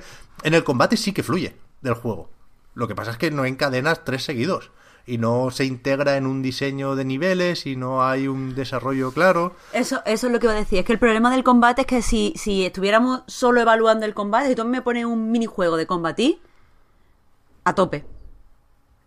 Sí, pero no me convence porque es que es que es que está mal integrado lo, lo has dicho tú sí es que está muy muy muy muy mal integrado parecen dos partes del juego no Mm. te daba esa sensación dos, dos cosas diferentes dos como un puzzle Sí, raro Sí, sí. Y que, joder, hay algo que es que tiene sí o sí un valor en videojuegos, creo yo, que es la variedad, ¿no? A, a variado no le gana nadie a este juego. Pero de nuevo, creo que falta un, un nexo de unión, falta una cierta cohesión, porque el juego es muy variado, cada ataque especial es casi un minijuego, pero es que, como es tan disperso, todos los minijuegos te los tienen que explicar. Con lo cual, estás constantemente interrumpiendo la acción por un mini tutorial, una explicación que pausa la acción y, y te hace leer un texto cuando sabemos que hay formas de, de hacer intuitivas estas cosas o de explicártelas sobre la marcha y, y no, de nuevo vuelvo a interrumpir. Hay un, un minijuego de, de cocina, ¿no? Con, con, con Remy, que es, que es muy simpático, muy gracioso. Eso es otro melón. La parte cookie que decías tú, Marta, del juego, me parece mucho más adulta y madura que la parte del drama. O sea, aquí da- damos la vuelta, ¿no? Y es algo que, que creo que es más o menos evidente, ¿no? Que la- lo infantil acaba siendo para todos los públicos y lo que es más para adolescentes, que, que guay, que joder, hemos estado todos ahí a tope, pues aquello tiene una, una fecha de caducidad más evidente, ¿no? Con lo cual, si se te ha pasado un poco el arroz, entre comillas, con Kingdom Hearts, te quedas con, con, con lo jovial que tiene el juego, y que, que- no es poco, ¿eh? Yo el otro día hablaba de lo muchísimo que me gusta la sonrisa de Sora. Es totalmente next gen. Hay un trabajo ahí para, para recalcar cuando Sora está contento, ¿no? Y ese optimismo que es la luz en los corazones que vence a la oscuridad. Sin la chapa tiene más valor. O sea, la sonrisa sola tiene más valor, mucho más valor que la chapa. Total, que me voy. Que. Porque es muy interesante hablar de Kingdom Hearts, ¿eh? Ojo. Decía que los minijuegos hay mil en la cocina. Cada tipo de ingrediente determina un minijuego distinto para cocinar. Pero es que todos te los tienen que explicar antes y aún así no te queda claro cómo va. ¿no? Y cuando lo suyo sería que al hacerlo, que también están unos iconos durante el juego para indicarte, pues fuera todo eso un poco más, más fluido. Ahí es donde más se le notan los años en el juego, en, en las interrupciones, sin duda. Es que no sé, no, no- estoy de acuerdo. Tampoco, es que ya te digo, no, no quiero hacer sangre porque me, me gusta que exista. Sí, sí, sí, sí. Hearts 3. 100%, 100%. Eso es, lo, eso es lo primero. Eso es lo primero. Claro, lo que pasa es que estoy frustrada porque he estado jugando, he estado dedicándole tiempo y. Y es que no, es que no, es que estaba. El, el problema creo que tengo yo con Kingdom Hearts 3 es que estaba deseando que me gustara, pero no solo que me gustara como juego, sino que me emocionara. Que me produjera sensaciones tal y, y no lo hace. Que te hiciera jugar ahora al Kingdom Hearts 1, si no lo habías hecho antes. Sí, exacto, Pep, eso es. Lo estaba esperando y no. Y al final simplemente me quedo en la broma de, "Pf, es que esto no lo entiendo, esto es para gente especial. Y yo no, no entro ahí. Que me flipa que desde Square Enix se haya alimentado ese discurso. O se haya hecho poco para. para matizarlo, ¿sabes? Que supongo que les interesa. O les interesaba que, que esto fuera así, que la gente pensara que tenía que hacer muchos deberes, porque ahí están los recopilatorios y las remasterizaciones, ¿no? Y, mandarte a comprar aquello les era más útil que decir, tranquilo, no, no hace falta que hayas jugado a los anteriores, que es lo que se hace con el 100% de las secuelas en videojuegos, ¿no? Hay guiños, hay tal, pero eh, hemos pensado en los nuevos jugadores, porque insisto, es lo que interesa, porque es lo que buscan todas las franquicias de videojuegos, añadir público, que es, que es va en contra un poco de la lógica, ¿no? Pero es así, es así. En fin, yo se- seguiré jugando un poco más a Kingdom Hearts, primero para ver Monstruos S.A., aunque todo el mundo dice que no... ¿No? No, Hostia, no, no, no. es que- A mí no. ¿cómo coges Y- monstruos Y, y es la no película que más me Que gusta. claro, es que... Y no, no. Pero pero, si te digo que, que la de Big Hero 6 está muy bien. Ya, el mundo ya. de Big Hero 6 está muy chulo. A mí me gustó la película de Big Hero 6, incluso a veces haciendo zapping pillo la serie, fíjate, y también me quedo. Eh, pero eso, seguiré jugando por, por la fuerza de los fans, que parece que me esté cachondeando, y os juro por mi puta vida que todo lo contrario, ¿eh? O sea, me, me llega esa ilusión. Y es lo que hace... Hombre, es que es lo que nos ha hecho que empecemos a jugar. Sí, sí, y lo que hace que continúe. Eh, Si no, yo estaría fuera, vaya, otra vez con la nave Gumi esa, y a mí me pierden, macho, es que no puede ser. Tienes que hacer, volviendo a Dragon Ball, Pep, tienes que hacer una bola Genki de, del amor de, Uf. por, por el juego y, y asimilarla para ti. y- Claro, es que y usarla para jugar. De verdad, os lo juro. El pensar que para alguien Kingdom Hearts es como para mí Dragon Ball. O sea, eso me desarma. O sea, eso para mí es lo más grande que hay en la puta vida. Yo lloré con Broly. O sea, esto confesiones. Yo lloré viendo Dragon Ball Super Broly. Pues sale, sale Gine, sale la madre de Goku y sale cómo lo mandan a la Tierra y cómo se despiden los padres de Goku. Y eso, que es una puta chorrada, pues yo lloré. O sea, no. Que Superman, no, todo. No, me- no, no a moco tendido, pero sí. O sea, hubo lagrimita. Sí, y no, no me cuesta decirlo porque entiendo el, el- el poder de la nostalgia y, de- y del apego y del vínculo emocional, ¿eh? Pero creo que Kingdom Hearts 3 hace poco para generar eso por sí solo. Y es una pena. Es una pena. En cambio, Dragon Ball Super Broly, id a verla todos. Mayores y niños, porque es lo puto máximo. O sea, que tú has querido hablar de Kingdom Hearts 3 para poder decir eso. Ah, sí, sí, sí. sí. No, y si queréis hacemos un rewind, ¿eh? De Dragon Ball Super Broly. Cuando lo vea Fran, vamos. Hostia, Sí, sí, esto estoy del tirón. dispuesto, ¿eh? Sí, sí. Estaba el cine Bueno, lleno, de- ¿eh? Fue de tan King- bonito, tío. De Kingdom Hearts solo quiero decir que yo a estas dos personas no las conozco de nada. Y yo, No las he visto en mi vida y que si tenéis que agredir a alguien, yo no tengo nada que ver con todo esto. Pero si hemos sido súper comedidos y, y todo... Que no, Fran, no sea así. Yo me quito en medio que la gente está muy loca, tío. Yo, o sea, parece que me esté ahora curando en salud, pero de nuevo, os aseguro que no. He visto a mucho fan muy comprensivo. Al final nos hemos hecho mayores, ¿no? Kingdom Hearts también, también es un reflejo de eso, ¿no? Creo que es indiscutible que el juego llega tarde también por por la edad de sus jugadores, ¿no? Porque los que crecieron con Kingdom Hearts, los que pillaron a tope el 1 y el 2, seguramente hubieran recibido esto con más intensidad hace unos años. Luego la espera es verdad que también ha magnificado el hype y toda la pesca y lo comido por lo servido, ¿no? Pero... Pero he visto a menos gente enfadada con opiniones negativas de lo que yo pensaba, ¿no? Por, sobre todo porque creo que es muy fácil de entender nuestro punto de vista. O sea, es muy evidente que cuesta mucho más que otros juegos el meterte aquí sin saber de qué va la cosa. Y por eso decimos que, que, que no nos sentimos hasta cierto punto autorizados para hacer un análisis y ponerle... yo- es que yo qué sé, después de esto, ¿qué hacemos? ¿Le ponemos un 5 a Kingdom Hearts? Es que creo, creo que no refleja Claro. una mierda lo que es el juego, ponerle un 5 a esto. Ni para bien ni para mal. O sea, ponerle un 3, pues tampoco. Ponerle un 9, pues, pues no. Entonces es un juego que, que también lo decía en la prórroga, ojo con esto, me ha hecho replantear lo de las notas. Es el primero que me ha desestabilizado. Es como cuando el primer puñetazo que, le duele a células, ¿sabes?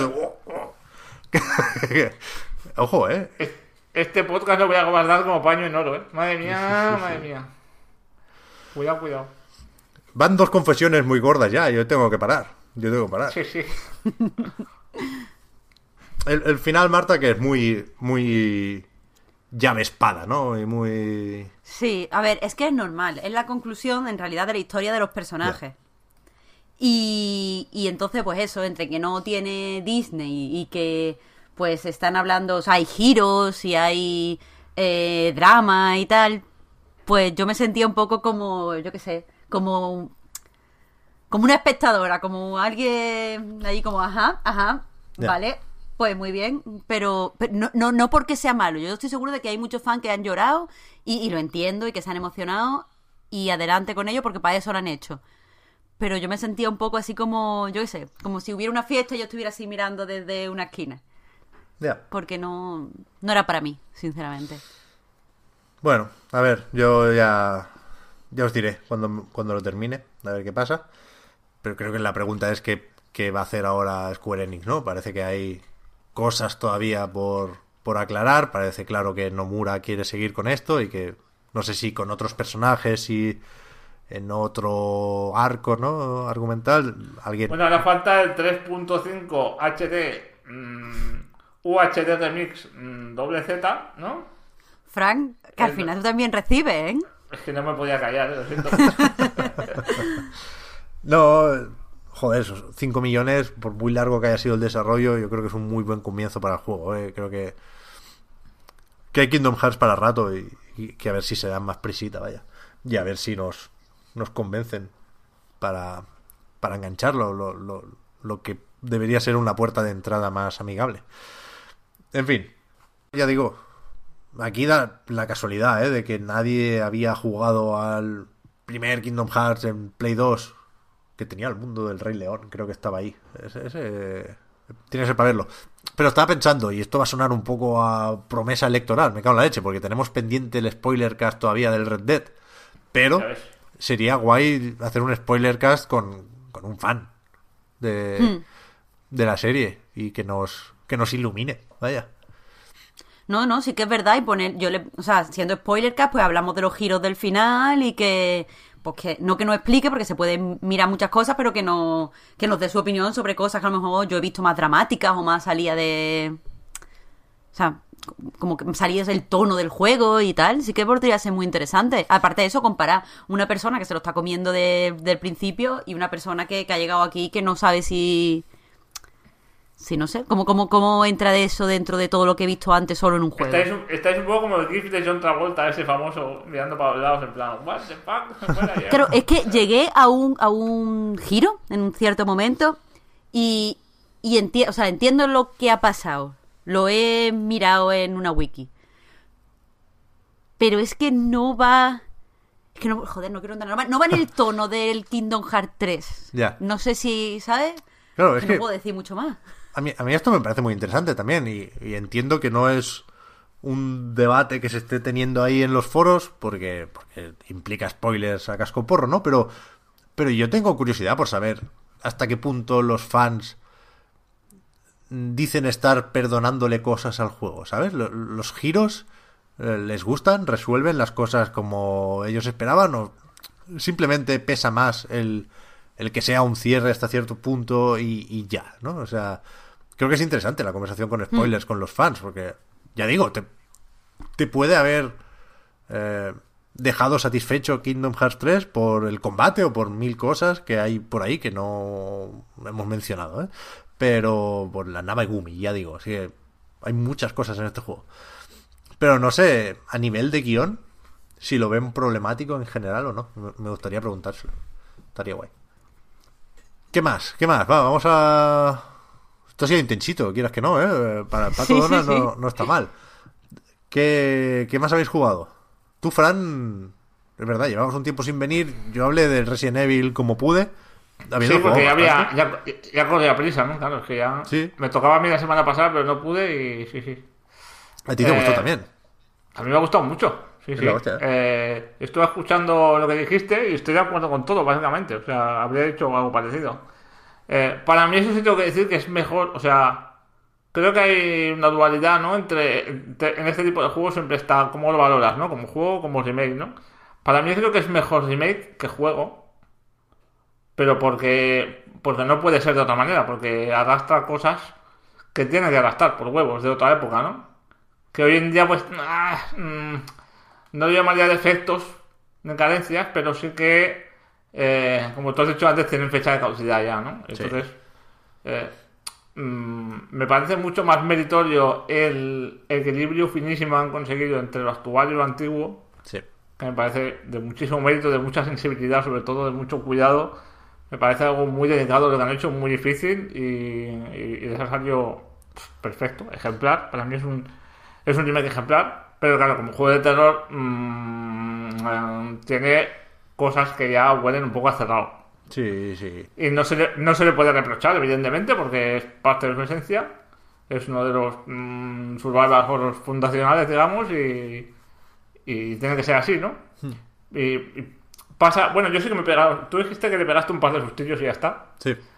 Yo sí que me he pegado uno. Creo que hay un punto de inflexión, alguno más, ¿eh? Creo que me, pegó un- mm, me pegué por lo menos 3 o 4 o 5. Eh, y sobre todo momentos de presión psicológica, ¿sabes? Que era lo que echaba mucho de menos en los Resident Evil 2, en los Resident Evil en general, que es en las persecuciones estas de, del Tyrant, Sí. de Mr. X. Eh, que me recuerdan un poco a las persecuciones también de Resident Evil 7, sobre todo al principio, en la casa y tal. Eh, ese puntillo yo creo que le viene muy bien. Creo que hay un punto de inflexión en el juego que es cuando aparece el primer Snicker, que es cuando de verdad dices, hostia, ahora sí que empiezo a sentirme ya un poco vulnerable en el juego, ¿no? Y luego eso, creo que son los dos pilares que dan más, que aportan más, ¿no? El Snicker y el, y el Tyrant. Sí. Eh. Que además se, se refuerzan en la segunda vuelta. O sea, yo acabé con Leon estando muy acostumbrado al juego, ¿no? Y Sí. quemando con el lanzallamas a los bichos planta esos sin, sin ningún problema. No me sentía vulnerable, vaya, al final de la campaña con Leon.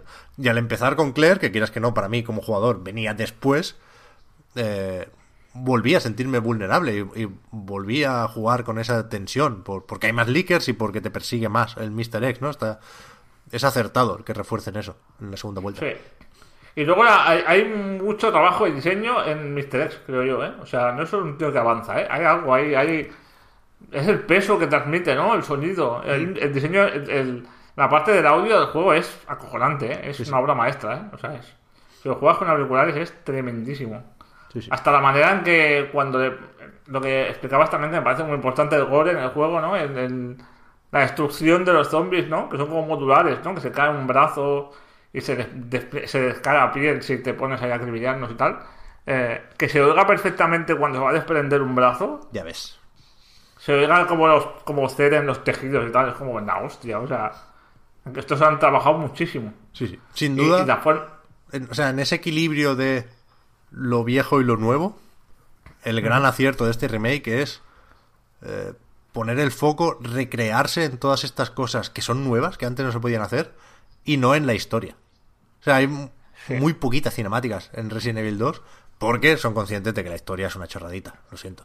Claro, claro, claro. Y bueno, y los diálogos. mm, Estuve mirando mm, vídeos de Resident Evil 2 original y los diálogos un poquito menos forzados, menos CZ, pero sigue siendo una historia escrita por un niño de 13 años, es decir, es lo que es y ya está, ¿no? Bueno, pero con toda la intención, ¿eh? Estos días Sí, sí. creo que no lo creo que no lo llegué a hablar la semana pasada pero salió un artículo en Polygon que era un fragmento de un libro que está escribiendo alguien sobre el desarrollo de Resident Evil 2 creo que solo hay ese tema y hablaban de de cómo el pobre Camilla la lió pues era su primer proyecto como director y lo que ahora se conoce como Resident Evil 1.5 aquello no, no tiraba y, Capcom tenía serias dudas sobre el proyecto y, lo que fueron lo que o sea lo que desencalló esto fue una reunión de Mikami y Camilla con un tío que ahora no recuerdo el nombre pero que era guionista de los Power Rangers básicamente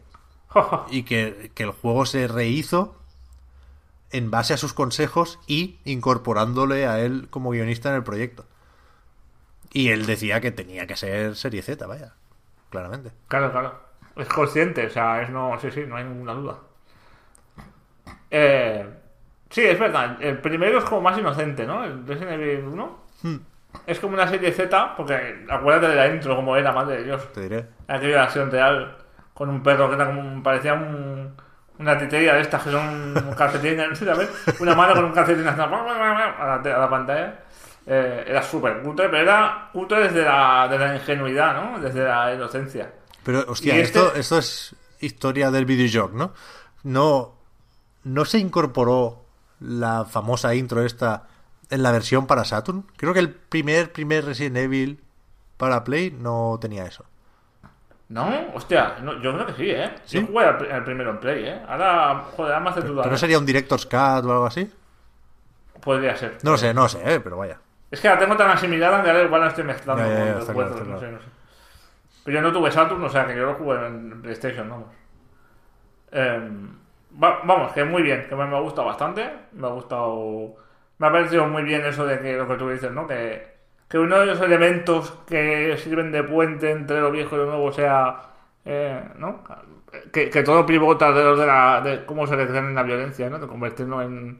eh, de crearse mucho en, detalles, ya no solo en, en los zombies, en cómo los destruyes tú al disparar, sino en, en las cinemáticas, ¿no? Son como muy evidentes. Es decir, cuando al principio cuando sacas al tío ese de la puerta y se queda atascado y tal, y, y lo cortas los zombies por la mitad y se ve ahí perfectamente el paquete intestinal saliendo. Ya ves. O ese que le levanta la cabeza y se ve como tiene la mandíbula desgarrada y tal. Sí, sí, sí. Son como escenas un poco demasiado largas incluso, ¿no? Como, como diciendo, toma ahí, recréate bien, ¿sabes? Como destregándote por la cara, ¿sabes? sí, sí.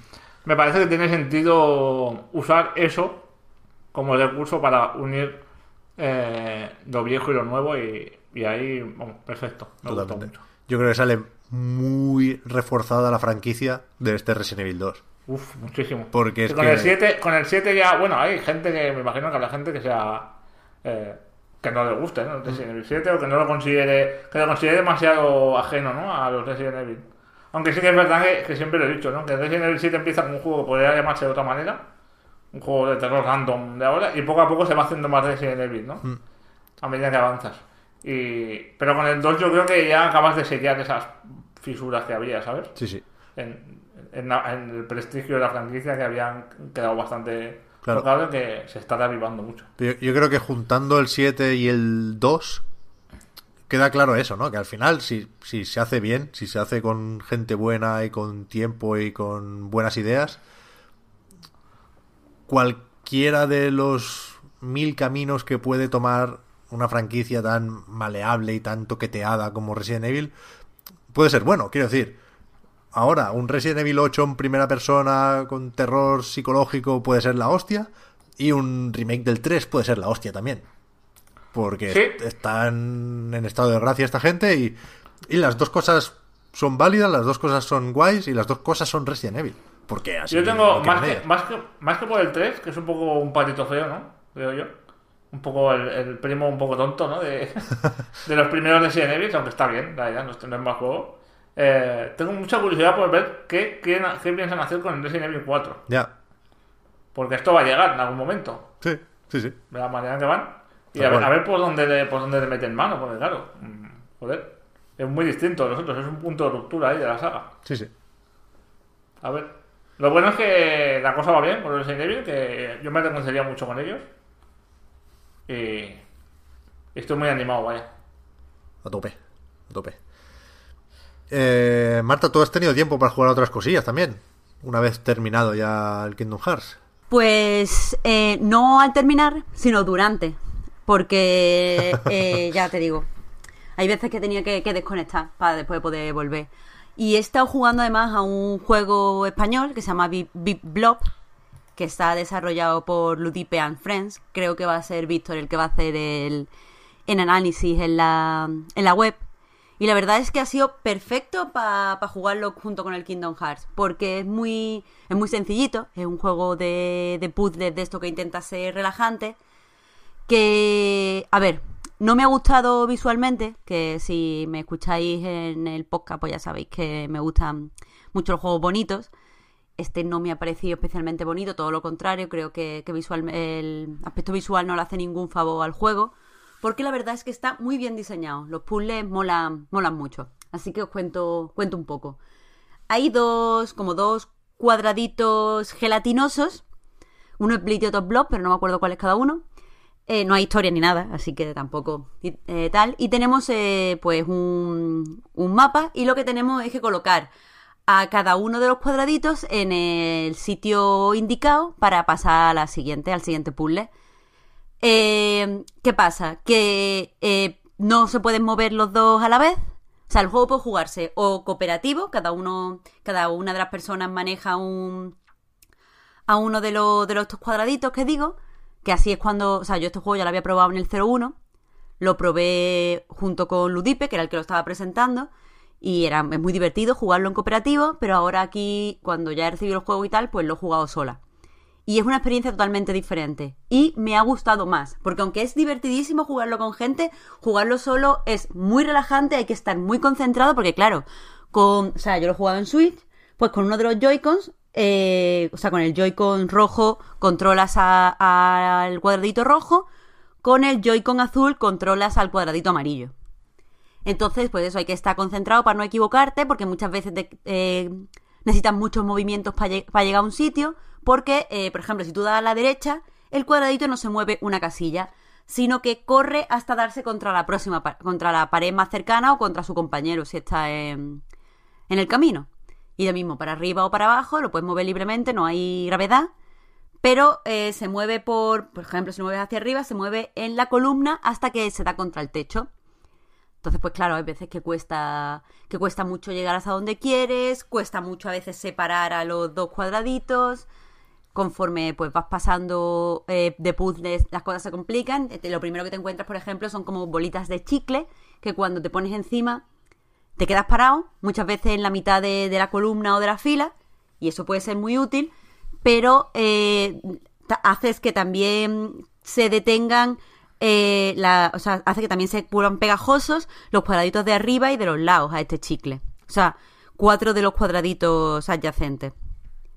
Y, y nada, pues es jugar con eso. Pero me, o sea, la música es muy guay, así como con guitarrita.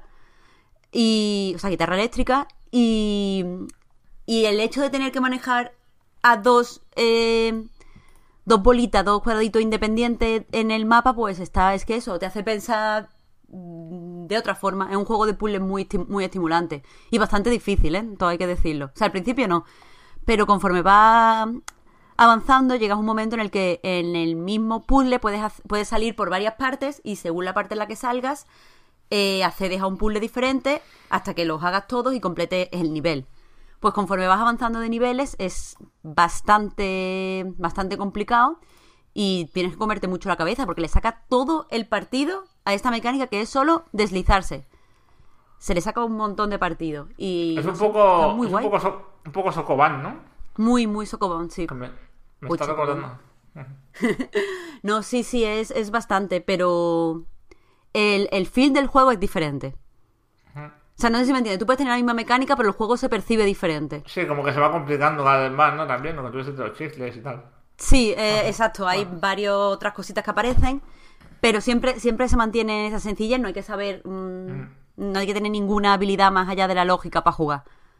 Porque ya os digo, yo estaba jugando, en vez de con los... Yo estaba, yo estaba jugando con, la, con las crucetas y simplemente lo que tenía que estar es pendiente de con qué, todo el tiempo, con qué Joy-Con controlo cada uno de los, de, la, de los cuadraditos. Porque es que a veces te lía y te dan ganas de mandar a Switch a tomar por saco. Porque como me ha costado 30 mm, movimientos poner a los dos aquí. Y ahora me he equivocado, me cago en todo. Pero está, está muy, muy interesante. Y quería hablar precisamente por eso, porque lo estaba recomendando hace poco en, en Twitter. Y me estaba diciendo la peña que la, la imagen mm, que sale en la eShop no invita a nada a comprarlo. Y es cierto. No invita a nada a comprar el juego. Como el es como, así. Sí, es como un dibujito. Ah, ya lo estoy viendo ahora. Es bastante feo, ¿eh? Realmente. Claro, entonces, pues, eh, lo sé. Sé que no invita a comprarlo. y, ya os digo, si veis el juego, eh, simplemente lo veis, sé que no llama la atención. Pero a mí me han parecido que los puzzles están muy bien. Y aunque no puedo hablar mucho porque solo lo estuve probando un rato, jugado en cooperativo está muy gracioso porque si las dos, los dos cuadrados se chocan, o sea, se mueven a la vez y se chocan uno contra el otro, como que uno engulle al otro y hay que empezar desde el principio. Y eso es muy fácil que pase. Porque claro, tienes que, en la comunicación para jugar en cooperativo es esencial. Entonces tienes que estar todo el rato, bueno, pero es que yo me voy a subir ahí. Y tú ahora dale, no, pero espera, ¡pap! Y os chocáis. Y eso me pasó como cinco veces cuando lo estaba probando con... O sea, cuando me lo estaba enseñando Ludipe en estos eventos de, del 01. Hmm. Entonces, pues, no sé, es un juego muy relajante. A mí, por lo menos, los juegos que me hacen concentrarme tanto me relajan muchísimo. Y, y a todo el que le pase eso, este es su juego.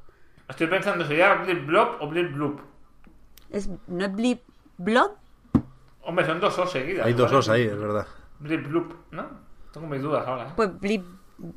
Jo, no sé. Si decís que es Blip, Blip Blood, pues lo es. Pero vamos, el juego de los dos cuadraditos de Sí. Ludipian Friends. Guay, joder, yo sigo. Me pasa lo mismo cuando Víctor habla de puzzles, ¿eh? que se me calienta la cabeza. Yo al contrario, Marta, yo no, no, no puedo concentrarme ahora mismo, no me sale. Estoy con. Más con los juegos de, de desconectar que con esto. Ni siquiera. Acabé el último día con ganas de Wargroove y dije, "Uf, es que no. No quiero pensar en tropas. Quiero. No sé. Claro, pero yo creo- Por lo visto, deslizarme y, disparar con el puto Apex, pero vaya. Pero es que eso, Pep, yo creo que depende mucho de cómo nos enfrentemos a, a los videojuegos. Porque yo creo que tanto tú como yo estamos buscando desconectar. Pero lo que a ti te hace, o sea, a ti la acción te hace moverte sin pensar y eso es lo que te ayuda a desconectar, a mí eso me da ansiedad porque no me da tiempo de pensar antes de moverme. Entonces, los juegos de puzzle en el que puedo pensarlo todo mil veces y hay música que te dice, venga, no corra, lo que tú necesites para acabar tu puzzle, a mí eso me, me gusta mucho. Como, venga, venga, hay problemas, pero hay tiempo para afrontarlo. Pero tú no, tú eres como, venga, venga, tope, y eso está guay también. De- ahora estoy obsesionado con el Devil May Cry, ¿eh? es que lo- los últimos vídeos y los avances me han hecho tenerle ganas a V. Me enrollo aquí muy poquito para que tenga representación el avance de Devil May Cry, ¿eh? Pero que me parece interesante hasta ese personaje que es literalmente un tío que va cojo con un bastón. En un juego que debe ser acción frenética y por la magia del diseño, pues se las apañan para que efectivamente sea frenético el lanzar invocaciones locas. Ahora mismo creo que va a ser muy, muy, muy tocho ese juego. Estoy muy a tope. Y estamos viendo también vídeos y van a empezar a caer previews del Sekiro. Es que al final los, Tiene- los espadazos... la, la go- la gozadera. sí. He, he dicho lo de los disparos porque ha tocado el Apex esta semana, ¿eh? pero donde se ponga un buen espadazo. Que fíjate que además. con una, con una llave espada no acaba de ser lo mismo, ya. Pero con una buena katana, wow, eso sí que va a ser la hostia. En fin, vamos a no hacer preguntitas hoy. Culpas para, a Víctor, que ese- se, se han librado con lo del Kingdom Hearts, esa, forzando la quinta amarilla, Fran, fíjate, referencia futbolística que las ha echado de menos estos días. Ha forzado la quinta amarilla para no, para no, no hablar del Kingdom Hearts y por ello vamos a saltarnos hoy las preguntitas porque también necesitamos, coño, coger fuerzas para la semana que viene, que es el famoso 15 de febrero. Y no sé cuántos de los lanzamientos vamos a tener con cierta antelación, pero vaya, más de uno y más de dos. Tú tienes, Fran, como poco, estás empezando a jugar al Far Cry New Dawn y Correcto. al Metro Exodus. El Metro Exodus me lo han mandado hoy, sí, lo tengo que instalar aún, pero sí, sí. O sea que esos dos fijo. El Crackdown, a ver si lo pillamos antes y si no, con el Game Pass, a ver qué hacemos el mismo día o... Bueno, y, y también está la beta del, de Division 2, que también la, voy a- Exacto. también la tengo instalada ya. A ver, a ver qué hacemos. Sí, estaba pensando Me ayer. imagino que el- el- la idea es Far Cry esperármelo este fin de semana rápido, porque no debe ser muy largo, me imagino. Ser un spin-off. Y la semana que viene dedicarla todo lo que pueda al Metro Exodus, porque ese tiene pinta de ser un bicharraco grande, ¿eh? Ya ves, ya ves. Y eso, con suscripciones, creas que no, decía el Crackdown. Con la tienda de Nueva Zelanda se puede pillar juegos por la tarde. Así que un, repasito se le va a dar también. Con el EA Access, aunque no sea el Premier, que sí te da acceso al juego entero, con el EA Access en One, tienes 10 horas de Anthem ya la semana que viene. Así que, que se viene trabajo, realmente, ¿eh? Sí, sí, sí. Eh, está a tope la cosa. Por eso, gente, nos vemos eh, o nos escuchamos la semana que viene con todo esto y más, ahora que los juegos aparecen y se publican de la nada, por lo visto. Así que, que ya sabéis que tanto el podcast Reload como anightgames.com son proyectos que se mantienen gracias a vuestras generosas aportaciones en patreon.com barra anightreload y que para devolveros un poco ese favor, los patrons tenéis ahora un ratito más de podcast en la prórroga y al resto, pues os agradecemos también eh, que nos sigáis y que nos ayudéis a mejorar, como siempre, faltaría más. Y uf, me acabo de, de acordar, Fran, de que estás tú hoy y de que esto significa una cosa ahora. Sí, efectivamente. Gracias a Fran y a Marta por haber estado aquí. A ti, Pep, y yo ya me lavo las manos. Tomake Shagoto Yanai, Pep. ¿Tomake? Tomake con K, ¿eh? Tomake Shagoto Yanai, ¿Eso qué es? Pep. Esto es bengalí, ¿Qué va? chaval. Sí, sí, sí. Frank, a mí me Lo encanta que... tú dices las cosas súper concentrado, no sé qué, no sé cuánto, no sé qué, y hasta el final rápidamente. Pep. Claro, Pep. Esto, bueno, eh, aquí tengo que decir que riesgo de, riesgo de liadita, ¿eh? La semana que viene nos dirán qué es lo que he puesto, qué es lo que he dicho, pero en teoría estoy mirando una lista de, de frases útiles en bengalí y pone thank you, que es don Jobat, y luego debajo pone, no pone de nada, ni yo a hueco, pero pone reply to thank you, o sea, que es lo que se suele decir, a la- lo que se suele responder a las gracias. Tal cual, vaya, eso es el bueno. El. Bueno, Tomate- Peña, tomate. si os estáis pensando por qué apoyar a en Patreon, es para que Fran se pueda hacer un duol- duolingo. Y así ya no tenemos ningún tipo de problema. Tú te haces un duolingo, te contesta a tu profesor, le pregunta a un tío, oye, mira, yo no quiero aprender bengalí. Yo solo quiero saber esta frase a decirla correctamente. Sí, y a sí. partir de ahí, pues para arriba, Fran. Debería llamar, ¿eh? Por teléfono, Asociación de ¿no? Inmigrantes Bengalíes de Cataluña y a ver si me... Bengalíes no, sí, ¿cómo se dice? Venga... Bangladesí, creo que es. ¿Sí? De Bangladesh, Bangladesí. Sí, sí. Al final. Mira, también os estoy enseñando hoy un, un gentilicio y todo, me cago en la hostia. Para que veas. Poco, poco te pagamos, Fran. De verdad, ¿eh? ya ves. Pues eso, hasta la semana que viene. Chao, chao. Hasta luego. Valeu.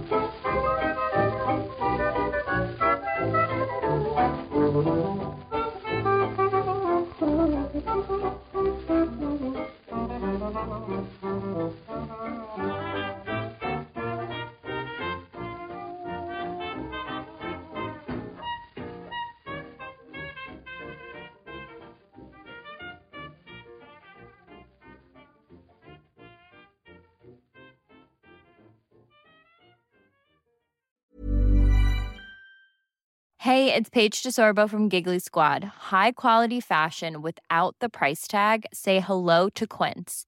I'm snagging high-end essentials like cozy cashmere sweaters, sleek leather jackets, fine jewelry, and so much more. With Quince being 50 to 80% less than similar brands. And they partner with factories that prioritize safe, ethical, and responsible manufacturing. I love that. Luxury quality within reach. Go to quince.com slash style to get free shipping and 365 day returns on your next order. Quince.com slash style.